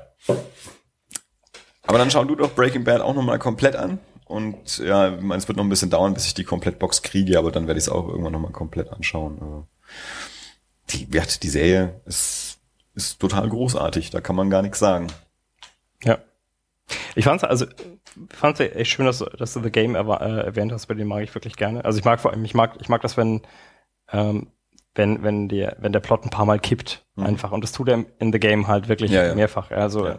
man, man verliert tatsächlich, äh, das mag jetzt an meiner persönlichen Paranoia liegen, ja, aber die fühlt sich natürlich gestreichelt dadurch, äh, wenn man, wenn man ständig wieder denkt, nee, na, doch nicht, ja. Ja, doch, doch kein Freund, ja, doch kein, ja, ja und das, also wirklich so, so geniale Szenen wie, wie, als er, als er zu der zu deiner Frau kommt und dann äh, bei ihr in der Wohnung irgendwann merkt, dass alles nur Requisite ist, dass mhm. die Bücher alle gar keine Bücher sind. Ja. Super gut. Ja. Das ist eigentlich wie, ähm, kennst du Zeuge in der Anklage? Na, der, der Dietrich, mal Dietrich-Film. Ja, ja, ja, Billy Wilder. Ja, großartig. Super gut. War genau das gleiche. Charles Film. Nicht schlecht, ja, so, wo ich mir wirklich, ich habe den gesehen und ich, also der schwarz-weiß, glaube ich, ist ja, ja, 57 rum. Ähm, der also ein ja, An Anwaltsgerichtsfilm und äh, nicht schlecht gemacht, ja, durchaus spannend. Und in den letzten, ich glaube, zehn Minuten kippt die Story dreimal oder kippt der Plot dreimal um 180 Grad und du denkst dir, ja. What the fuck? Ja, aber nicht aus der Luft gegriffen. Nee, gar nicht. Überhaupt alles nicht. schlüssig. Ja, aber das ja. ist das ist ein Spannungsbogen, der sich, der sich wirklich gemächlich aufbaut, schon fast an der Grenze zum also es zieht sich, finde ich jetzt nicht, aber, aber das ist jetzt, äh, ist jetzt auch nicht, ähm, das ist jetzt keine, keine, keine, na gut, das ist kein Knaller-Action oder kein, äh, also nicht das, was man jetzt heute, heute von einem Gerichtsfilm wahrscheinlich erwarten würde. Der bezieht seine Spannung halt tatsächlich einfach aus dem, aus dem Schauspiel und aus dem Skript. Also der ist, der, der ist nicht Effekt. Ja, gar nicht. Also das ist ja mehr ein Kammerspiel. Ja. Ähm, und ist aber halt einfach aus den, aus den Schauspielen, aus den Dialogen und eben dann aus diesen, aus diesem Plot-Twist sozusagen, bezieht er halt komplett seine Spannung. Also das ist auch so ein Film, wo, wo man merkt, da, da sind auch Meister am Werk an allen Ecken Ja, und Enden. Das ist sowas wie, ähm, wie die Zwölf Geschworenen und sowas. Ja. Also wirklich was, was ja so wahrscheinlich, ich glaube, das war sogar vorher auch ein Theaterstück, äh, weil es ja wirklich Kammerspiel nur in einem Raum. Ähm, und, und gerade solche Geschichten funktionieren dann hauptsächlich, wenn's, wenn man es richtig kann. Bound, der erste Film von den Wachowskis, bevor sie Matrix gemacht haben, ist auch so einer hervorragender Thriller, der irgendwie in drei Räumen spielt oder so, hauptsächlich über Telefon funktioniert. Ähm, ja, spitze. Ähm, was ich auch noch sagen wollte, ähm, was mir gerade eingefallen ist, eben zu, zu Breaking Bad dann auch, was, was mir auch immer wieder aufgefallen ist bei, bei Breaking Bad und auch bei, bei Sons of Anarchy, wo ich ja auch großer Fan von bin, äh, das sind aber halt trotzdem Serien, die einen hohen Pulp-Faktor haben, ähm, wo man viele Dinge hinnehmen muss. Also so wie, also dieses ähm, Suspension, äh, hey, Wort finden, Suspension of Disbelief. Ähm, also dass ich halt einfach wirklich jetzt mal da, da passieren Sachen und ich nehme die hin. Also egal wie unwahrscheinlich die gerade sind, ich nehme die hin, weil sonst funktioniert die Handlung nicht weiter. Ja. Ähm, das ist meiner Meinung nach sowas, was zum Beispiel eben die Sopranos oder auch The Wire ähm, nicht machen. Also die viel mehr auf einen relativ trockenen Realismus auch irgendwie anlegen. Also auch die sind ü- zum Teil überzogen in ihrer Darstellung. Ähm, aber die, die zaubern nicht plötzlich so Sachen aus dem Hut, damit die Story weitergeht. Also das macht Sons of Anarchy, dass sie plötzlich in der, in der letzten Folge von der Staffel Poff, dann gibt's eben so eine 130-Grad-Wendung, die vorher nicht einmal angedacht oder angedeutet wurde. Äh, und, und plötzlich ändert sich das alles so und dann, dann ist es jetzt eben so, damit es in eine andere Richtung weitergehen kann. Und Breaking Bad macht es auch ganz viel und macht es auch in der letzten Folge. Also in der letzten Folge sind ein paar Sachen drin, ähm, wenn da eine Figur sich nicht so entscheidet, wie sie es dann da tut, geht der ganze Plan nicht mehr auf. Ja. Also da, da ist sehr, sehr viel äh, drin, das, das müssen wir jetzt so hinnehmen. Das, sonst, wenn wir nur einmal drüber nachdenken, könnte auch anders laufen, funktioniert nichts mehr in dem Ding. Da, das, das muss einem halt auch klar sein. Das, du hast so viel so, so Pulp Action Adventure, wo man auch Sachen dann mal einfach so gutgläubig irgendwie ähm, hinnehmen muss zum, zum Wohle der Geschichte sozusagen. Ja. Aber es ist immer noch eine großartige Serie. also ja, ich hatte in den letzten Jahren mit mit äh, mit wenigen Serien so viel Spaß wie mit, mit Breaking Bad. Also die hat mich tatsächlich komplett überzeugt und dann, dann bin ich jetzt ja keine Ausnahme. Also das ist ja jetzt auch kein Geheimtipp oder so. Also, j- jeder hat schon vor Jahren gesagt, Breaking Bad hat so das Potenzial, eine der, wenn nicht die beste Serie irgendwie im amerikanischen Fernsehen zu sein oder zu werden. Ähm, und die ist jetzt sicherlich ganz oben mit dabei und wird auch in meinen persönlichen Favoriten ganz oben mit dabei. Wird jetzt nachgedreht, habe ich gehört. Habe ich gelesen. Es gibt einen spanischen, ich habe den, Metastasis. genau, ich habe diesen, diesen Trailer gesehen. Hast du den auch gesehen? Ja. Also diesen, mit, mit diesem ähm, äh, englischen äh, ähm, Kommentar zwar, aber Ja. Aber dieser dieser ich, ich glaube glaub, aus Südamerika irgendwie, glaube ich, aber also ich glaube nicht Spanien, aber in Spanisch. Also, Äh, Lateinamerika. genau, halt. ja, irgendwie sowas. Ja, ja, ja. Sah, sah ganz spannend aus. Ja. Was ich auch drüber gelesen habe, was natürlich die die spannende Frage ist bei sowas. Also äh, halten die sich dann Skript für Skript ans Original oder entwickeln die auch irgendwann eine eigene Identität? Hm. Also gehen die von der gleichen Prämisse aus und entwickeln sich dann aber selbst oder ziehen die einfach nur die Story durch? Ja. Äh, also man, es gibt ja, es gibt ja genug äh, Beispiele für so Serien, die von einem Land ins andere übertragen werden, mehr oder minder genau. Also ähm, Stromberg als ganz großes Beispiel. Also das, das englische The Office, Mhm. von dem dann ein amerikanisches The Office entstanden ist und das deutsche Stromberg, das äh, in der ersten Staffel ja noch so getan hat, als wäre es eine eigene Serie und dann, ich glaube auch irgendwie aus England irgendwie verklagt wurde oder so und ab der zweiten Staffel dann auch im Abspann stehen haben musste, dass es eben doch nach The Office, The Office gemacht äh, ist. ja. Aber ähm, es hat halt eine es hat sich nicht Skript für Skript am englischen Original. Die, die, die englische The Office hat nur zwei Staffeln. Ähm, das amerikanische hat weiß ich nicht, auf zehn oder irgendwas in dem Dreh gebracht und der Hauptdarsteller Steve Carroll ist auch irgendwann nach, weiß ich nicht, acht Staffeln oder so ausgestiegen, da haben sie mhm. noch ein paar ohne ihn gemacht. Stromberg ist jetzt bei fünf äh, insgesamt. Also die, die haben halt jeweils zwar von der, von der gleichen Prämisse ausgehend eine eigene Identität entwickelt. Was auch vielleicht in, in so einer Serie oder auch in der, in der Comedy ein bisschen leichter ist, wo, wo es mehr so Folge für Folge eine Geschichte gibt, auch wenn es ein bisschen aufeinander aufbaut, als es jetzt bei sowas wie Breaking mhm. Bad ist, wo wirklich halt eine Geschichte durchgezogen wird. Aber ähm, ja, es, wenn man es irgendwie beobachten kann, ist es sicherlich ganz spannend, wie, wie sich dann so Metastasis irgendwie äh, entwickelt, wie sehr das dann an Breaking Bad dran bleibt oder oder auch einen eigenen Weg geht. Dann. Das wäre tatsächlich interessant. Ist die Frage, interessante Frage, jetzt wird's von Metastasis eine, eine englisch synchronisierte Fassung geben. Ich werde es wahrscheinlich nicht rausfinden. Ja gut, rausfinden kann man das. Ja, aber ich werde es dann wahrscheinlich äh, nicht sehen. Also ja, ich, ich keine Ahnung. Ja, gute Frage. Ähm, jetzt muss es sich erstmal so durchsetzen. Ich meine, es ist auch häufig genug natürlich, wenn es schon eine Originalserie gibt, dass sich dann so eine ja. Remake-Serie nicht durchsetzt. Also äh, es, äh, es gab deutsche Ableger von äh, Schrecklich nette Familie zum Beispiel. Also RTL hat damals, also das Schöne war ja, RTL hat Schrecklich nette Familie ja schon gezeigt. Ja. Und ich glaube auch erfolgreich gezeigt. Und dann haben die das Ganze nochmal auf Deutsch gedreht. Und zwar wirklich, ich weiß nicht, wie viele Folgen das wurden. Mhm. Ich erinnere mich noch so an die erste Folge. Und das war dann halt wirklich das Skript von der US-Folge, nur eben mit deutschen Schauspielern irgendwie so. Ähm, das hat's halt nicht lang gemacht. Gibt es noch sogar ein aktuelleres Beispiel? Ich weiß nicht, ob du die RT-Crowd gesehen hast. Äh, noch nicht, nee. Äh, also, also ich weiß, was es ist, ich habe es gesehen, habe ich es noch nicht. Also hat mir tatsächlich Spaß gemacht, ja. Mhm. Also auch äh, sowohl aufgrund der Charaktere als auch aufgrund so ein bisschen des, ähm, des Tech-Hintergrunds. Äh, weil es sind halt einfach Witze dabei, die, die verstehst du halt, wenn du, mhm. wenn du verstehst, worüber die reden. Und da gab es ja tatsächlich auch eine deutsche Version von mit Sky Dumont. Mhm. Und ich glaube, die lief zwei Folgen lang und die war, ich habe also eine gesehen ja. und es war so grottenschlecht. Also weil, weil das, das Drehbuch eins zu eins kopiert war. Ja.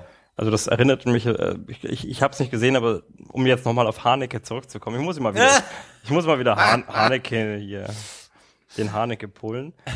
Ähm, mit, mit, mit äh, Funny Games, wo du gesagt hast, die US-Version ist tatsächlich eins zu eins das gleiche, nur mit anderen Darstellern. Ja, meine, da ist es ja sogar der gleiche Regisseur, also das ist da ja komplett bewusst, ja. ja. Mhm. Ähm, bei der IT-Crowd, ich, ich weiß nicht genau, woran es lag, ja, ob es irgendwelche Rechtproblematik waren, ob sie es nicht synchronisiert wollten oder durften oder äh, ja, vielleicht wollten sie auch das, das, das, das Stromberg-Beispiel machen und sich eben was eine eigene Identität schaffen. Aber das, das, das Problem da ist halt einfach wirklich, also bei der Besetzung von der IT-Crowd, du hast halt einen, einen äh, bisschen durchgebatzten Iren, ja, einen, einen ähm, ähm, englischen vollen Nerd und das dann ins Deutsche zu transferieren, das ging so in die Hose. Also das war, das war wirklich, das, da, da, da hat, ich habe fünf Minuten oder zehn Minuten in die erste Folge reingeschaut. RTL hat, glaube ich, sich damals, ähm, wenn es, ich glaube, es war RTL, die haben sich damals probiert im wir, wir, wir machen einen auf, äh, auf hip und liberal und stellen die ersten fünf Minuten oder zehn Minuten pro Folge kostenlos ins Internet.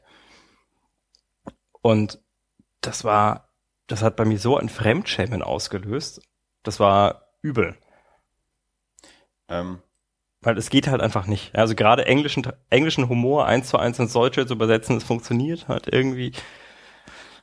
Ich weiß nicht. Also ja. nicht so wirklich. Es, ähm, ja, also das ist natürlich der, der, der Punkt. Ähm, also da, da muss man halt wirklich dann was, was eigenes draus machen können. Ich habe auch irgendwann mal drüber nachgedacht.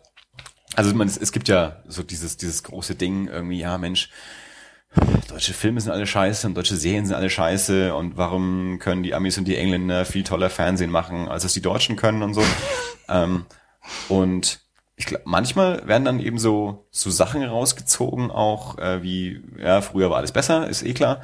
Ähm, und äh, dann gibt's natürlich die wunderbare alte Serie Ein Herz und alle Se eine Seele mit Ekel Alfred.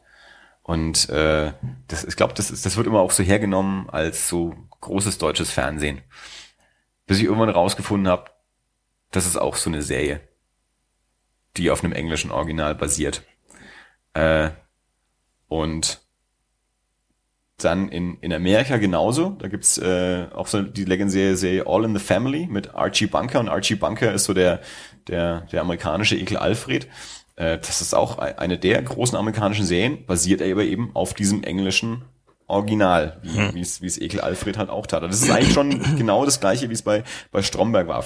Also gibt ein englisches Original, die Amis machen daraus was eigenes und die Deutschen machen daraus was eigenes, ja. obwohl es nicht wirklich ein originär amerikanischer oder deutscher Stoff ist. Aber die haben es jeweils geschafft, ähm, da jemanden irgendwie dran zu haben, der der eine eigene Version davon gemacht hat und und ähm, ich glaube, das ist eben auch der der große Vorteil bei bei Stromberg gewesen, dass da ähm, ein ein festes Team ist. Also erst einmal ein großartiger Darsteller natürlich, oder viele, einige großartige Darsteller, also ist ja, ist ja ein toller Cast an sich, jetzt nicht nur äh, Christoph Maria Herbst. Und ähm, das dann damit, ich glaube, ähm, Ralf Fußmann war es, der, der äh, für die für die ganzen Bücher oder für das ganze Showkonzept auch verantwortlich zeichnet, halt ähm, Leute am, am Start waren, die es geschafft haben, von dieser englischen Prämisse eben was was eigenes zu machen und das auch irgendwie auf eine auf eine deutsche Befindlichkeit irgendwie mhm. umzuschreiben. Also dass es, dass es eben auch so wirkt wie, das ist ein deutsches Büro. Das ist nicht ein englisches Büro, in dem wir deutsche Schauspieler reingesetzt haben, sondern das ist ein deutsches Büro. Das sind deutsche Themen, die da auch verhandelt werden. Das sind deutsche Charaktere. Ähm, ja, und wenn man, äh, wenn sowas natürlich nicht funktioniert, dann äh, steht man halt dumm da. Also dieses IT-Crowd-Ding, da, da kannte ich noch nicht, wusste ich noch nicht, dass das da irgendwie eine, eine deutsche Version gibt. Aber wie gesagt, ich habe auch die, die englische immer noch nicht gesehen. Ähm, aber ja gut, das, das hat dann wohl nicht so funktioniert. Gar nicht, überhaupt nicht.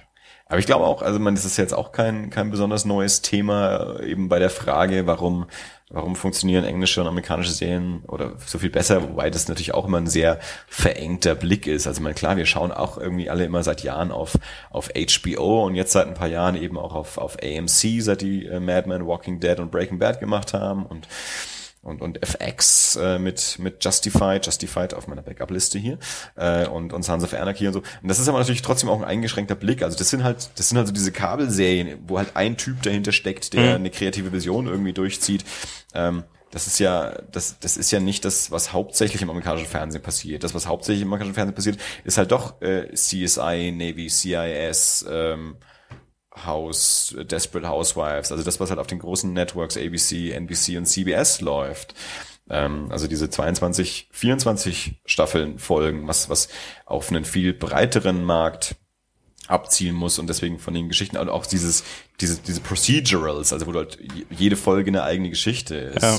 Ähm, und da gibt es ja auch so häufig so die, die Versuche davon, jetzt nicht, nicht direkte Ableger in Deutschland zu machen, aber so Serien zu machen wie CSI zum Beispiel, ähm, die auch meistens nicht besonders erfolgreich sind, wo die Leute dann auch immer sagen, naja, das ist jetzt halt ein Abklatsch von und, äh, ja. und da glaube ich, ähm, hat es aber auch sehr, sehr viel damit zu tun, dass wir amerikanischen oder britischen Serien solche, solche Themen auch leichter abkaufen und ähm, denen auch viel eher so so Sachen abnehmen. Also das so sowas wie CSI gibt's ja nicht. Also ja. es ist nicht nicht die Aufgabe von Forensikern irgendwie mit der Knarre loszuziehen und Verbrecher zu stellen. Die hocken in ihrem Büro und, und äh, machen Fussel sauber. Ja? ähm, und, und haben irgendwelche tolle Technik und, und dann hier Huha Kamerafahrt und hier wird was durchleuchtet und schon habe ich irgendwas erkannt. Ähm, das, das nehmen wir durch diesen leicht also weil es schon so einen, so einen unwirklichen Charakter hat. Es ist irgendwie in einem fremden Land, in der synchronisierten Fassung, das kann zum Beispiel auch ganz viel damit tun. Also erstens, wenn ich es im Original anschaue, ist es eine fremde Sprache. Wenn ich es synchronisiert anschaue, hat es auch irgendwie eine gewisse Künstlichkeit. Das, das merke ich ja schon irgendwie, dass das nicht so ganz übereinstimmt. Und dadurch kann ich mich aber viel leichter einlassen auf so in gewisser Weise auch irgendwie fantastische Elemente, die mich auf so einen gewissen äh, Nicht-Realismus. Ja. Wenn ich das Ganze auf Deutsch mache, bin ich viel kritischer. Dann sage ich viel mehr, na, das gibt's ja gar nicht und das würde ein Polizist so mhm. nie machen und hier die Technik und das ist ja so ein Schmarrn und das ist ja unlogisch. In der amerikanischen Serie nehme ich das viel schneller ab. Da, da ja. übernehme ich diesen Entertainment-Faktor oder da hinterfrage ich das nicht so sehr, wie ich es bei einer deutschen Serie machen würde oder tue. Und dementsprechend hat es die deutsche Serie dann aber auch nicht leichter dadurch. Ja? Ähm, und dann ist es halt irgendwie schwierig, so auch eine, eine deutsche Serie so zu gestalten, dass ein deutsches Publikum damit auch zufrieden ist und nicht lieber umschaltet zur Navy CIS. Ich habe noch keine einzige Folge Navy CIS gesehen, aber immer wenn ich durchzappe, interessiert es mich auch nicht. Also ich habe tatsächlich, und ich finde äh, find es insofern sehr interessant, weil äh, ich meine, das, also mir ist es von einem, von einem äh, rein technischen Standpunkt her klar, dass es Science Fiction ist, was sie da machen. Äh, ja. Ich finde es trotzdem gut. Ich meine, ich mag auch Star Trek. Ist auch Science Fiction. und das packe ich in die gleiche Schublade.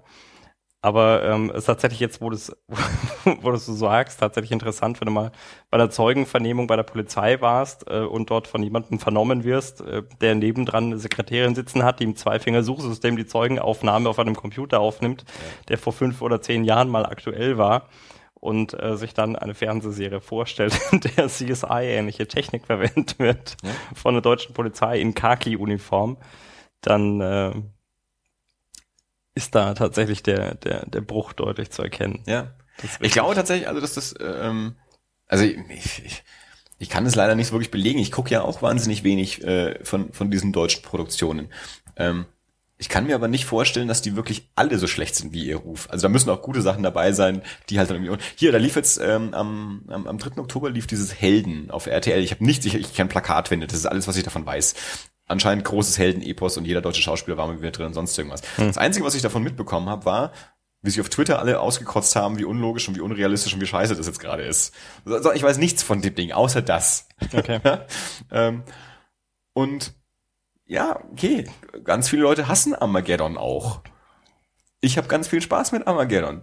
Den nimmt man das aber eben halt auch ab. Mhm. Na klar, ja, also eine ne deutsche Produktion, da würde ich dann schon wieder sagen, na klar, die Deutschen schießen irgendwie hier einen Ölbohrer äh, ins All, um einen Meteoriten kaputt zu machen. Klar, haben wir, haben wir ja gar nicht. Hier Heiner Lauterbach wäre es dann natürlich oder Heino Ferch oder irgendwie einer von den Nasen, ja, ist dann hier im Unterhemd äh, auf so einem äh, Brocken und äh, bohrt sich da in den in den Kern des Meteoriten. Ich war ja zum Beispiel großer Fan von der Serie Der Tod ist ja kein Beinbruch. Das ist die gibt's leider irgendwie nicht zu kriegen. Ähm, ich weiß auch nicht, wie viele Folgen die gelaufen ist. War eine ARD-Serie, ähm, konzipiert und gespielt von den Misfits. War so ein, so ein Damen-Kabarett-Comedy-Duo. Äh, ähm, die haben diese Serie gemacht. Ähm, sind zwei sehr unterschiedliche und auch so ein bisschen entfremdete Schwestern, die ähm, das Bestattungsunternehmen ihres Vaters erben und sich daraufhin dann eben irgendwie ein bisschen zusammentun müssen. Die sind wie auch charakterlich sehr unterschiedlich und leiten dieses äh, Bestattungsunternehmen. Mhm. Die fand ich total großartig. Die ist total untergegangen. Also ich, zumindest in meiner Wahrnehmung war die nicht besonders erfolgreich. Also ich glaube nicht, dass viele Leute die geguckt haben. Ich weiß nicht, auf viele Folgen, die es geschafft hat. Ich weiß auch nicht, ob das dann eine bewusste Entscheidung war. Wir, wir machen nicht mehr, ob das oder ob das eine Frage des ausbleibenden Erfolgs war. Wir machen nicht mehr. Also das, das kann ich alles nicht sagen. Ähm, ich habe mal versucht, die herzukriegen, ähm, gibt's aber halt nicht. Also ich glaube durchaus, dass es auch in den letzten ähm, 15, 20 Jahren und auch heute wahrscheinlich noch gute Produktionen gibt, ähm, die aber halt dann auch gerne mal untergehen, die vielleicht auch von den Sendern zu schlechten Zeiten versendet werden oder so. Ich meine, das haben sie mit amerikanischen Serien aber auch schon gemacht. Wenn das ZDF die Sopranos an einem Sonntag nachts um 24 Uhr zeigt, dann konnte das im deutschen Fernsehen auch nicht wirklich ja. viel werden. Und das war ja so zu der Zeit, als amerikanische Serien überhaupt schwer hatten. Es gab ja mal so eine Zeit vor 10, 15 Jahren, als sehr sehr, sehr viel Eigenproduktionen vorgeherrscht haben, beim RTL sehr, sehr viele eigene Serien produziert. Mhm. Also, und wenn es bloß sowas wie Alarm, Alarm für Cobra 11 ist und solche Sachen und der Clown und gab es noch einige andere Sachen, da, da hat es die amerikanische Serie schwer gehabt. Und das war so der, der Start der, der großen amerikanischen Serie eben mit Six Feet Under, Band of Brothers als Miniserie, Sopranos, ähm, die, die halt dann damals nur auf, auf Premiere gelaufen sind oder äh, von den öffentlich-rechtlichen zu irgendwelchen Uhrzeiten versendet wurden und dies dann aber auch nicht komplett gezeigt haben, weil es eh keiner gesehen hat bei ja. beschissenen Uhrzeiten.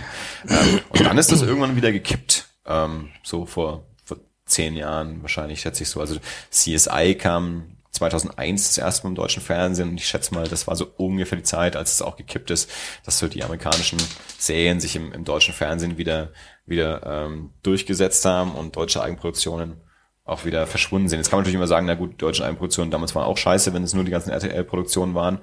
Ähm, vielleicht, äh, aber es, es, es war zumindest mal erfolgreich. also, jetzt können Sie natürlich wieder die ganzen Feuilletonisten sagen, ja klar, es war nur das RTL-Proll-Publikum, das das angeschaut hat, meinetwegen. Vielleicht war das so. Aber wie gesagt, CSI äh, ist auch nicht, wahrscheinlich nicht viel äh, intelligenter. Also ich habe CSI gerne geguckt, die ersten paar Staffeln, solange ich es geschaut habe. Also, auch gegen die Serie will ich nichts sagen. Aber mal, mal kurz, also ich meine, ich, äh, ich, ich zahle ja tatsächlich jetzt äh, brav meine, meine, meine Haushaltssteuer für die öffentlich-rechtlichen, obwohl ich keinen Fernseher besitze in unserem Haushalt. Ja. Ähm, ich habe heute eine interessante Studie, ich bin, bin ich über eine interessante Studie äh, gestolpert, ich glaube vom Deutschen Steuerzahlerbund, der festgestellt hat, dass die öffentlich-rechtlichen Fernsehanstalten, bei dem, was sie im Moment an, äh, an Geldern einnehmen, ähm, das ist, glaube ich, eine 112-seitige Studie, ich muss mal mhm. gucken, dass ich einen Link auch noch mit einbaue, dass die, äh, dass sie ungefähr ich glaube, 600 Millionen sparen könnten, wenn sie etwas, etwas besser haushalten würden. Mhm. Abgesehen davon, die öffentlich-rechtlichen in Deutschland ein, ein Vielfaches von dem an Geld zur Verfügung haben, was die BBC in England hat. Mhm und ich mich dann unwillkürlich frage, ich habe von der BBC Sherlock gesehen. Mhm. Ich, ich habe wirklich hervorragende Dokumentationen gesehen. Ich habe von der BBC wirklich eine, eine hohe Meinung. Ja. Und wenn ich mir die öffentlich-rechtlichen in Deutschland anschaue, dann kann ich durch die Bank sagen, okay, da gibt's vielleicht ein paar Radiosender ja. und, ähm, und, und, und viel schlechtes Gerede, mhm. ja, weil, weil, weil, weil ineffizient und was die Intendanten alle so bekommen. Und ähm, dann gibt's hauptsächlich Musikantenstadel und vielleicht ab und zu mal so ein, so, so ein Glückstreffer ja, oder ein Tatort. Mhm.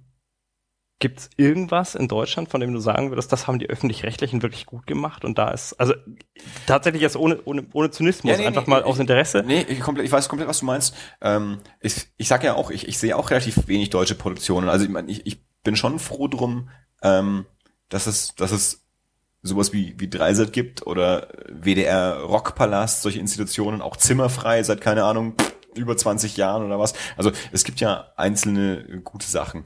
Ähm, natürlich ist es auch immer einfach, sich hinzustellen und zu sagen, hier, ihr, ihr zeigt ja immer nur Musikantenstadel. Äh, offensichtlich wird das Zeug aber auch angeguckt. Es wird halt von anderen Leuten und von einer anderen Zielgruppe angeschaut. Das muss man ja auch bewusst sein. Bitte? Wird es das? Ja, also hier ist es na, äh, ganz, ganz im Ernst, aber es gibt da äh, für die für die öffentlich-rechtlichen, wir zahlen alle dafür und zwar mittlerweile zahlen wir alle dafür. Du zahlst dafür, ich zahle dafür ja. und ähm, meines Erachtens nicht wenig. Also es gibt ähm, keine Ahnung, also ich habe ich habe Hörbuch oder Musikabos äh, in Flatrate, für die ich weniger zahle und von denen ich deutlich mehr habe als von einem öffentlich-rechtlichen äh, Fernseh- oder Rundfunkprogramm. Ja, ich sag ja, wir sind halt zu jung. Also das, das, das kann man den öffentlich-rechtlichen natürlich vorwerfen, dass vor allem ihr Abendprogramm ähm, halt für, für eine viel, viel ältere Zielgruppe ist. Also wenn dann hier Carmen Nebel oder was macht, dann, dann ist das halt die Generation 50 plus, das sind halt nicht wir.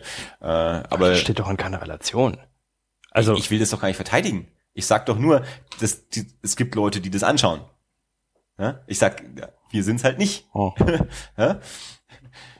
Die Sachen, die wir anschauen sollen oder vielleicht auch anschauen würden, ist halt das, was die in der Nacht versenden. Aber ich muss halt trotzdem um halb sieben Uhr aufstehen, deswegen sehe ich es nicht. Also wenn die öffentlich-rechtlichen mal eine gute amerikanische Serie einkaufen, wie Taras Welten oder so, dann zeigen sie es auf irgendwelchen Spartenkanälen, die ich hier in meinem Kabelnetz nicht empfangen kann. Oder sie zeigen es mitten in der Nacht, wo ich es auch nicht anschauen kann.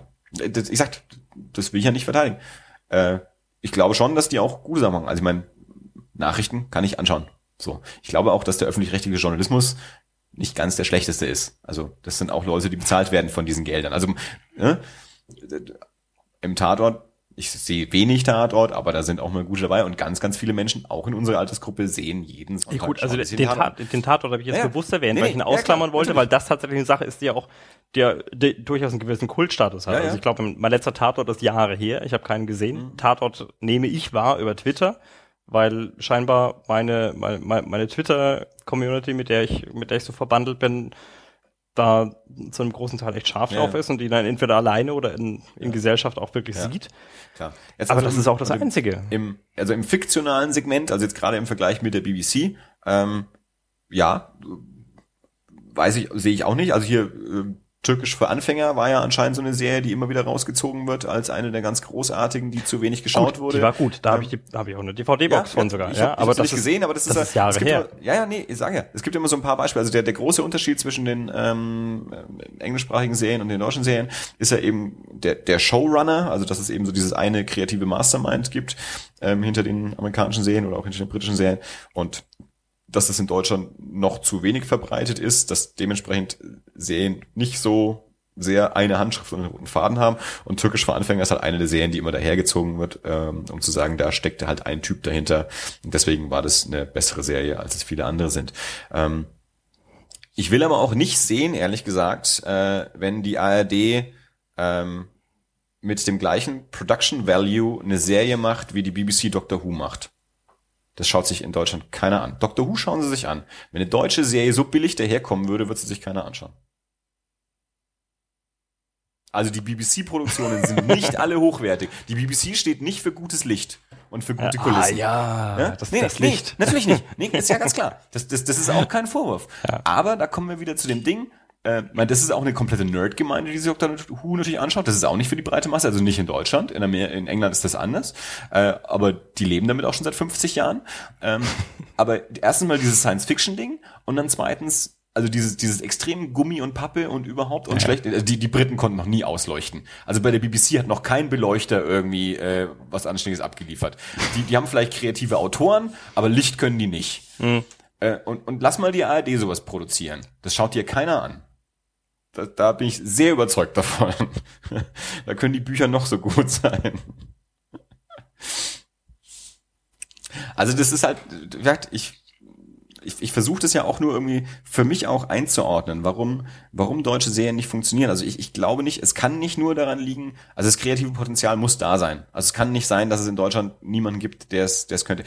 Ich glaube schon, dass die Sender sich zum Teil nicht trauen oder dafür das Geld dann nicht hergeben. Dann Serien vielleicht auch nicht lang genug eine Chance gegeben wird, wobei man mhm. auch mal anschauen muss, wir, wir sehen ja nicht, was in den USA alles eingestampft wird. Also wie viele Piloten pro Saison produziert werden, aus denen dann niemals eine Serie wird. Und was da Geld verbeutelt wird ja dabei auch. Das Geld ist bei uns ja nicht mal da. Also ich habe neulich mit, mit Tobi lang drüber gesprochen auch, wo ich auch gesagt habe, es ist ja auch zum Teil so viel einfacher. So eine Serie wie, wie Game of Thrones, die machen zehn Folgen. Warum machen die nur zehn Folgen? Weil sie sich mehr nicht leisten können. Die drehen immer zwei Folgen am Stück. Also ein Regisseur dreht immer gleich zwei Folgen. Mhm. Die drehen in, in Irland immer zwei Folgen am Stück. Das ist alles aus Kostengründen. Für die Serie ist es aber auch trotzdem immer noch viel leichter, sich zu refinanzieren auf dem amerikanischen Markt. Die brauchen einen viel geringeren Anteil am Komplettmarkt als es in Deutschland der Fall wäre. Also die haben viel mehr potenzielle Zuschauer, will ich damit sagen. Also HBO ist ja nur über Abo-Fernsehen und so. Wenn, wenn, wenn, wenn, zehn Prozent der Amerikaner, ich habe überhaupt keine Ahnung von den Zahlen, ja, aber mhm. lass uns zehn Prozent von Amerikanern dafür Geld bezahlen, kommt dabei viel mehr Kohle rum, als wenn zehn Prozent von Deutschen für eine Serie Geld bezahlen würden. Also da ist ja auch eine, eine, Diskrepanz da. Also du brauchst in Deutschland brauchst du viel mehr Zuschauer, um das Gleiche reinzuholen. Ja. Also einen viel höheren Anteil äh, an der Zuschauerschaft. Deswegen finde ich, hin, hinken da häufig auch die Vergleiche. Und dann würdest du das in der deutschen Serie wieder nicht abnehmen. Ja, na gut. Also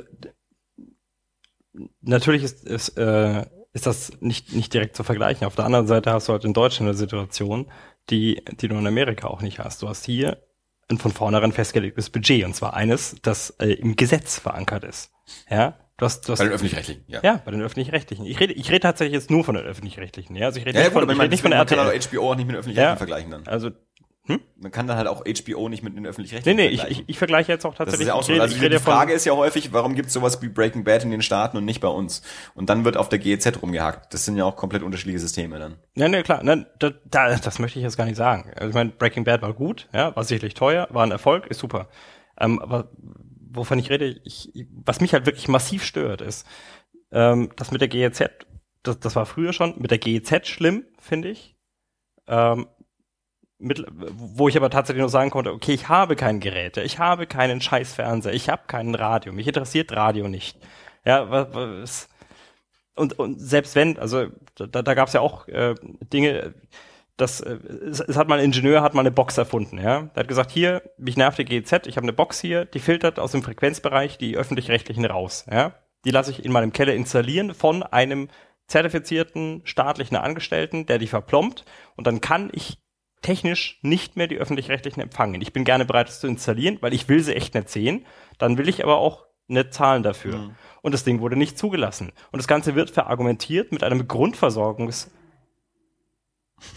äh, Motorrad vielleicht? Komisches Geräusch draußen auf der Straße. Ja, das Ganze wird argumentiert mit, mit, mit der Grundversorgung in mhm. Deutschland, ja. die, die einfach absolut nicht mehr zeitgemäß ist, meines Erachtens. Also diese ganze Grundversorgung gehört in Frage gestellt, meines Erachtens, und vielleicht auch tatsächlich gekippt oder neu definiert.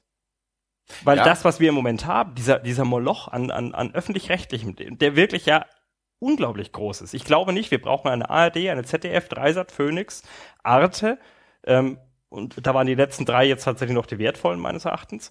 Ähm, dann, dann haben wir ein regionales Programm pro Bundesland. Wir haben Radiosender, wir haben Radio Bremen, die sich ja eigentlich finanzieren, also die, die, die, die da eigene Finanzierung bekommen. Das ist, oh, was, also was da, was da reingebuttert wird, allein an Verwaltung, finde ich absolut unverständlich. Und wenn ich dann sehe, was wir aber für Gelder zahlen, und das sind garantierte Gelder, ja, also allein das, was über diese Haushaltsabgabe mittlerweile reinkommt, da kannst du ja ganz klar sagen, wir haben so und so viele Haushalte, davon fallen so und so mhm. viele raus, weil sie Studenten sind oder, oder Hartz-IV-Empfänger oder Leute, die aus anderen Gründen nicht zahlen müssen. Aber dann bleibt eine Summe X an Haushalten, die jeden Monat diese Summe abdrücken. Per Definitionem, weil das halt so im Gesetz verankert ist. Ja. Dummerweise ungerechtfertigterweise meines Erachtens. Aber dann habe ich eine echt große Summe Geldes. Und dann kann ich nicht verstehen, warum man nicht da tatsächlich sagt, ich habe noch nicht mal den Druck, den ich mit Breaking Bad habe, sondern ich könnte mir tatsächlich leisten, vielleicht auch mal zu sagen, okay, wir machen was qualitativ Hochwertiges. Und zwar nicht nur ja. für die Spartensender, ja, dass ja. wir sagen, wir machen jetzt mal eine coole Dokumentation auf Arte oder wir machen mal ein cooles Spartenprogramm auf, auf, äh, auf Dreisat, sondern wir machen einmal was richtig Cooles. Wir kaufen uns jemanden ein, wir leisten uns einfach mal was, weil wir sagen, wir haben das Geld vom Steuerzahler mhm. bekommen und wir wollen das irgendwie auch wieder zurückgeben. Ja. Und zwar nicht über irgendein Programm, das vielleicht nur eine Minderheit auch mitbekommt, sondern so, dass es jeder sehen kann. Ja, das, das hauen wir den Leuten um die Ohren. ARD Primetime. Ja, wäre ich komplett dafür, ganz klar. Ähm, also ich, ich glaube schon auch, dass äh, sie, sie, klar, sie haben nicht diesen diesen äh, äh, Drang der Refinanzierung und der Werbung, äh, wie es wie es private Kanäle haben. Ja, aber das tun trotzdem, sie ja trotzdem. Ja, ja, nee, trotzdem haben die, glaube ich, schon auch, äh, also auch auch die müssen sich rechtfertigen, wenn sie nur fünf Zuschauer haben. Also die können natürlich, also da, da kommt natürlich dann auch irgendwann die Frage, wofür bezahlen wir denn, wenn es keiner anschaut? Also da auch, also so, so ganz ohne Quote können die auch nicht leben, äh, sich dann einfach nur hinstellen, wir machen halt Qualitätsfernsehen, es guckt halt keiner an, aber könnt euch nicht beschweren. Also, ganz, das funktioniert leider auch nicht. Also natürlich, ich, ich wäre totaler Fan davon, ähnlich wie du das gerade beschrieben hast. Mach mal drei Carmen Nebel weniger und steck dafür mal Geld, gib's mal ein paar richtig kreativen Leute in die Hand und seid mal mutig und probiert mal was aus. Ähm, und tatsächlich aber dann auch wirklich das, das Entwickeln von, von deutschen Themen und zwar über hier unsere Mutter, unsere Väter oder wie auch immer das hieß, äh, Weltkriegsdramen hinaus, also auch gerne mal was, was Kontemporäres. Ich meine, es gibt ja wahnsinnig viele, trotzdem auch diese ganzen, diese ganzen Vorabend-Krimiserien, die im ARD und ZDF und so laufen. Also lass es äh, Soko, Hafenkante, keine Ahnung was und, und was das ARD alles macht. Also die werden damit auch alle finanziert. Da, da sind vielleicht auch gute Sachen dabei. Ich, das ich weiß es nur nicht. Also darüber will ich mir kein Urteil erlauben. Also ich, ich hoffe, dass da auch gute Produktionen mit dabei sind. Das ist jetzt halt nicht Primetime, das ist dann halt 18 Uhr oder was auch immer. Also das klassische ARD-Vorabendprogramm halt. Ähm, ich glaube einfach, dass, äh, dass es tatsächlich dann eben notwendig wäre, da wirklich so richtig was, was eigenes Deutsches zu machen und sich nicht so stark äh, an, an den Engländern oder Amis zu orientieren, weil das das Publikum nicht hinnimmt. Also ich glaube, das ist diese, diese doppelte Schwierigkeit zwischen, ähm, wir, wir nehmen als Zuschauer nicht solche, ja, solche, solche Konzepte an, die wir aus amerikanischen Serien schon kennen, weil wir das im deutschen Umfeld nicht, nicht hinnehmen, nicht, nicht glauben, nicht für realistisch halten. Ähm, sind aber mittlerweile auch so von den amerikanischen und englischen Serien versaut, dass wir auch so so normal deutsche Themen nicht so gerne gucken. Also weil wir uns dann halt einfach doch so in diesem, in diesem, ja, unrealistischen Fantasy, also jetzt nicht Fantasy wie Game of Thrones, sondern eben, lass es Breaking Bad sein, aber Breaking Bad ist ja, ist ja auch kein Millionenpublikum, das das so sieht. Ähm, aber dass wir das da, äh, dass wir uns lieber von, von sowas äh, unterhalten lassen, als von dem, was bei mir hier um die Ecke rum theoretisch passiert. Äh. Gut, da würde jetzt tatsächlich Türkisch für Anfänger dir wieder widersprechen. Weil das, das ist ein typisches deutsches Thema. Das ist, das ist. Ja, aber soweit ich weiß, war das auch kein, kein Quoten. Es war ja auch eine Vorabendserie, es war auch nicht Primetime. Das war auch hier diesem, ich glaube, ARD 18 Uhr Programm oder so. Hm. Äh, und soweit ich weiß, ähm, ja, lasse mich da auch berichtigen, so tief bin ich da nicht äh, drin, äh, war das auch kein Quotenrenner. Sondern das war halt eine Qualitätsserie, die Preise gewonnen hat, Grimme und keine Ahnung was, aber nicht Quote gemacht hat. So, äh, ne? also ja, ich, ich, ich kann das nicht mit Zahlen unterstützen. Also so ganz genau weiß ich es nicht, aber so, weil ich das eben mitbekommen habe, war das auch mehr so ein Kritikerliebling. Hm. Aber na gut. Ja, ich weiß auch nicht, wie überhaupt die, die Zuschauerzahlen eben auf diesen Sendeplätzen da so sind. Keine Ahnung. Also ich würde mich total freuen, wenn, wenn, äh, also auch für, für die deutschen Kreativen also wenn, wenn da mehr, mehr Chancen da wären und mehr Leute mal was machen dürften und was Kreatives und was Eigenes entwickeln können, ohne dann irgendwie nach drei Folgen wieder abgesägt zu werden. Also wäre wär ich total dafür. Also klar, also ich finde auch, dass das, äh, dass das äh, Volksmusik- und Schlagerprogramm etwas Überhand genommen hat. Ja, also wenn ich Sonntag früh nicht mehr weiß, bin ich jetzt ARD und ZDF, äh, weil eigentlich tanzen da die gleichen Nasen äh, ja. durch die Gegend. Ähm, ganz klar. Aber wie gesagt, ich, ich, ich will eigentlich auch nicht komplett, also, aber das ist jetzt nur, kann ich wieder natürlich nur von mir persönlich reden, ähm, nicht komplett auch die Schuld von mir als Zuschauer komplett von mir weisen, äh, weil ich auch selber gar nicht genug ausprobiere. Also ich, ich gucke ja auch nicht genug von dem Zeug. Also ich, ich versuche es ja gar nicht erst. Ich schaue ja nicht rein. Hm. Also ich könnte ja auch mal machen. Ich könnte ja mal irgend so eine, so eine äh, ZDF-Produktion oder sowas anschauen. Vielleicht ist da ja wirklich mal ein guter Film dabei. Also es ist ganz, ganz selten, dass ich mal einen sehe. Und hin und wieder sind es auch mal gute. Aber vielleicht sind da mehr gute dabei, die ich nur nicht, nicht mitbekomme, weil ich halt dann hier Breaking Bad anschaue. also vielleicht bin ich da auch dann eben zu amerikanifiziert und vielleicht geht's anderen ja auch so. Na gut. Vielleicht kommen wir doch noch irgendwie raus. aus was jetzt genau? Aus, aus, nein, ich finde ich finde es wirklich schade. Ja, natürlich, ich ja auch. Also also ich, ich, ich, bin mir nicht sicher, ob ich da, ob ich dazu ähm, zu imperialistisch denke. Nein, aber äh, das, wir, wir, wir hatten das Thema schon mal ähm, in einem, in einem, in einem äh, etwas anderen Kontext, dass da, als wir uns über, über Streaming und über mhm.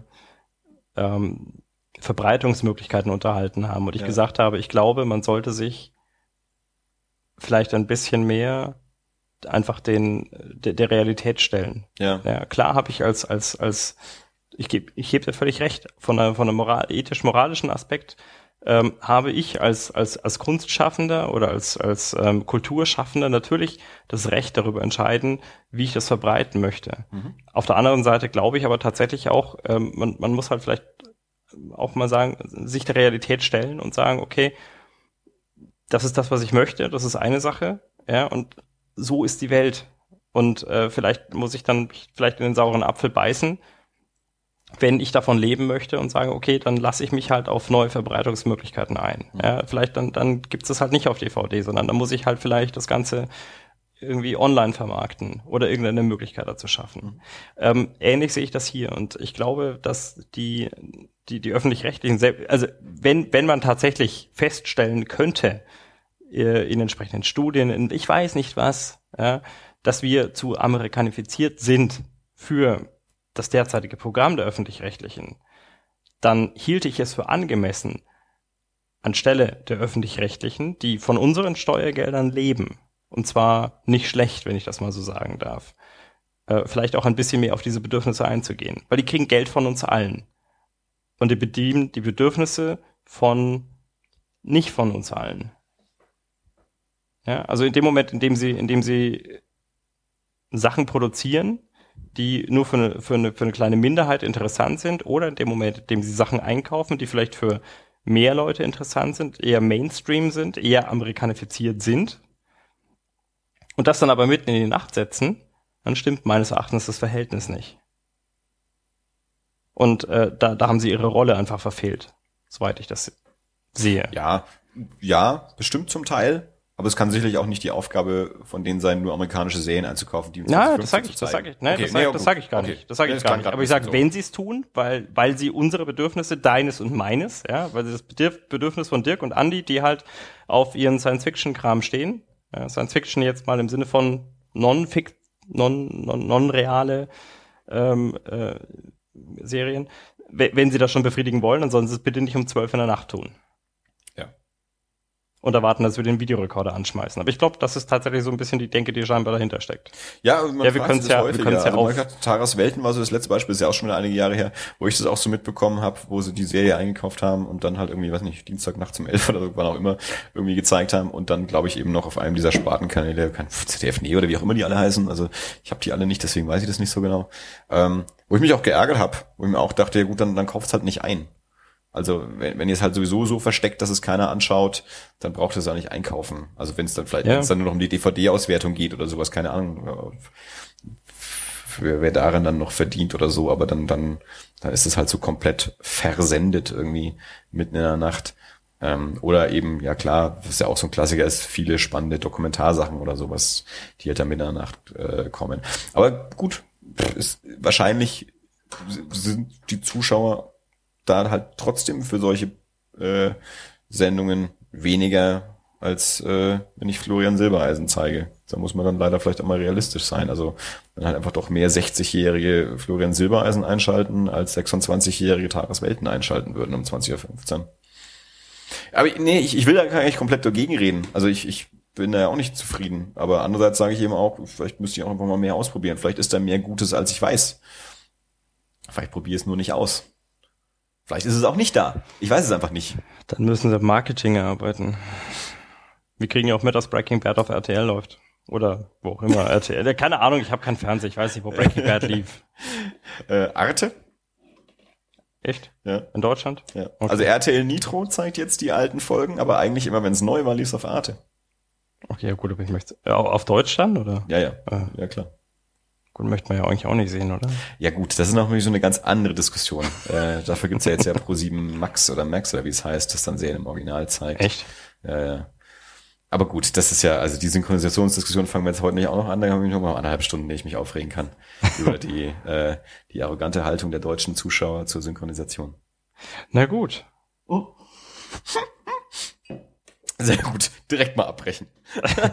Nein. Bevor die Diskussion losgeht. ja, vorsichtig. Auch ich sehe Sachen mittlerweile selten synchronisiert, vor allem wenn ich sie zuerst auf DVD anschaue, dann schaue ich sie direkt im Original an. Aber ich bin keiner, der die Synchronisation verteufelt. Ich finde, Synchronisation erfüllt durchaus einen Zweck und ist zumeist in Deutschland auch gut gemacht. Hat sicherlich auch seine Tücken, ist beim Übersetzen von Romanen aber auch nicht anders. Und ich halte es für eine relativ arrogante Haltung, immer zu behaupten, Synchronisation ist scheiße, man muss alles im Original anschauen. Dann schaue ich nämlich auch taiwanesische Filme mit englischen Untertiteln oder so an. Das ist auch nicht immer ein Genuss. Ja? Und auch da äh, weiß man nicht, ob man nicht doch immer was verpasst. Und es ist eine relativ arrogante Haltung, bloß weil ich sehr gut Englisch kann, zu sagen, im Englischen ist alles viel toller und deswegen müssen alle das so anschauen. Äh, wenn man nämlich nicht so gut Englisch kann und dann auf Untertitel angewiesen ist, verpasst man nämlich auch gerne mal was. Das sage ich auch. nee, das, das war kein Anruf gegen, das war überhaupt kein, äh, kein, kein, kein, kein nee, äh, Angriff nee. gegen dich. Ich, ich kenne deine Haltung dazu gar nicht so genau, aber ich habe die Diskussion seit Jahren sehr mit, mit vielen anderen Leuten. Äh, ja klar, weil du mit lauter Filmsnobs befreundet bist. Nee, nee, nee, das sind nicht nur Filmsnobs. Aber wenn ich dann sowas höre wie, na, mir wurde erzählt, man kann Inglourious Bastards ja sowieso nur auf Englisch anschauen, aber ich habe ihn auch noch nicht gesehen. Und warum hast du ihn noch nicht gesehen? Weil es dir auf Englisch zu anstrengend ist. Aber man darf ihn ja nur auf Englisch anschauen, aber anschauen mussten dann auch nicht. Hm. Und so. ja, naja, es ist, ja, es ist so ein alter Kampf. Nun gut. Den ich auch schon seit fast 20 Jahren jetzt irgendwie führe, diese Diskussion. Liebe Leute, äh, dafür, das dass wir nichts vorbereitet haben und die war kleinen Themen, die wir vorbereitet haben, nicht mal angesprochen haben. Ja? Die liegen hier noch auf dem Tisch und haben wir nicht mal verwendet. Haben wir jetzt wahrscheinlich ungefähr ziemlich die längste Folge äh, ja. gemacht mit jetzt 1,39, die wir bisher hatten. Ich würde sagen, zur Feier des Tages sage ich es einfach mal an. Ich glaube, das war noch lange nicht alles. das ist nicht das erste Mal, dass du sagst. Ja, wir werden weitermachen, äh, befürchte ich auch. Äh, nach 20 Folgen ähm, sagen wir äh, viel, viel, viel Spaß mit den kommenden 20 Folgen oder so. Wir sind jetzt warm. Bei, bei einer Stunde und 40 Ja, wir, Minuten. wir nehmen gleich im Anschluss noch drei auf. Nee, machen wir nicht. Was alles. das war's. Viel Spaß. Bis dann. Ciao. Bis dann.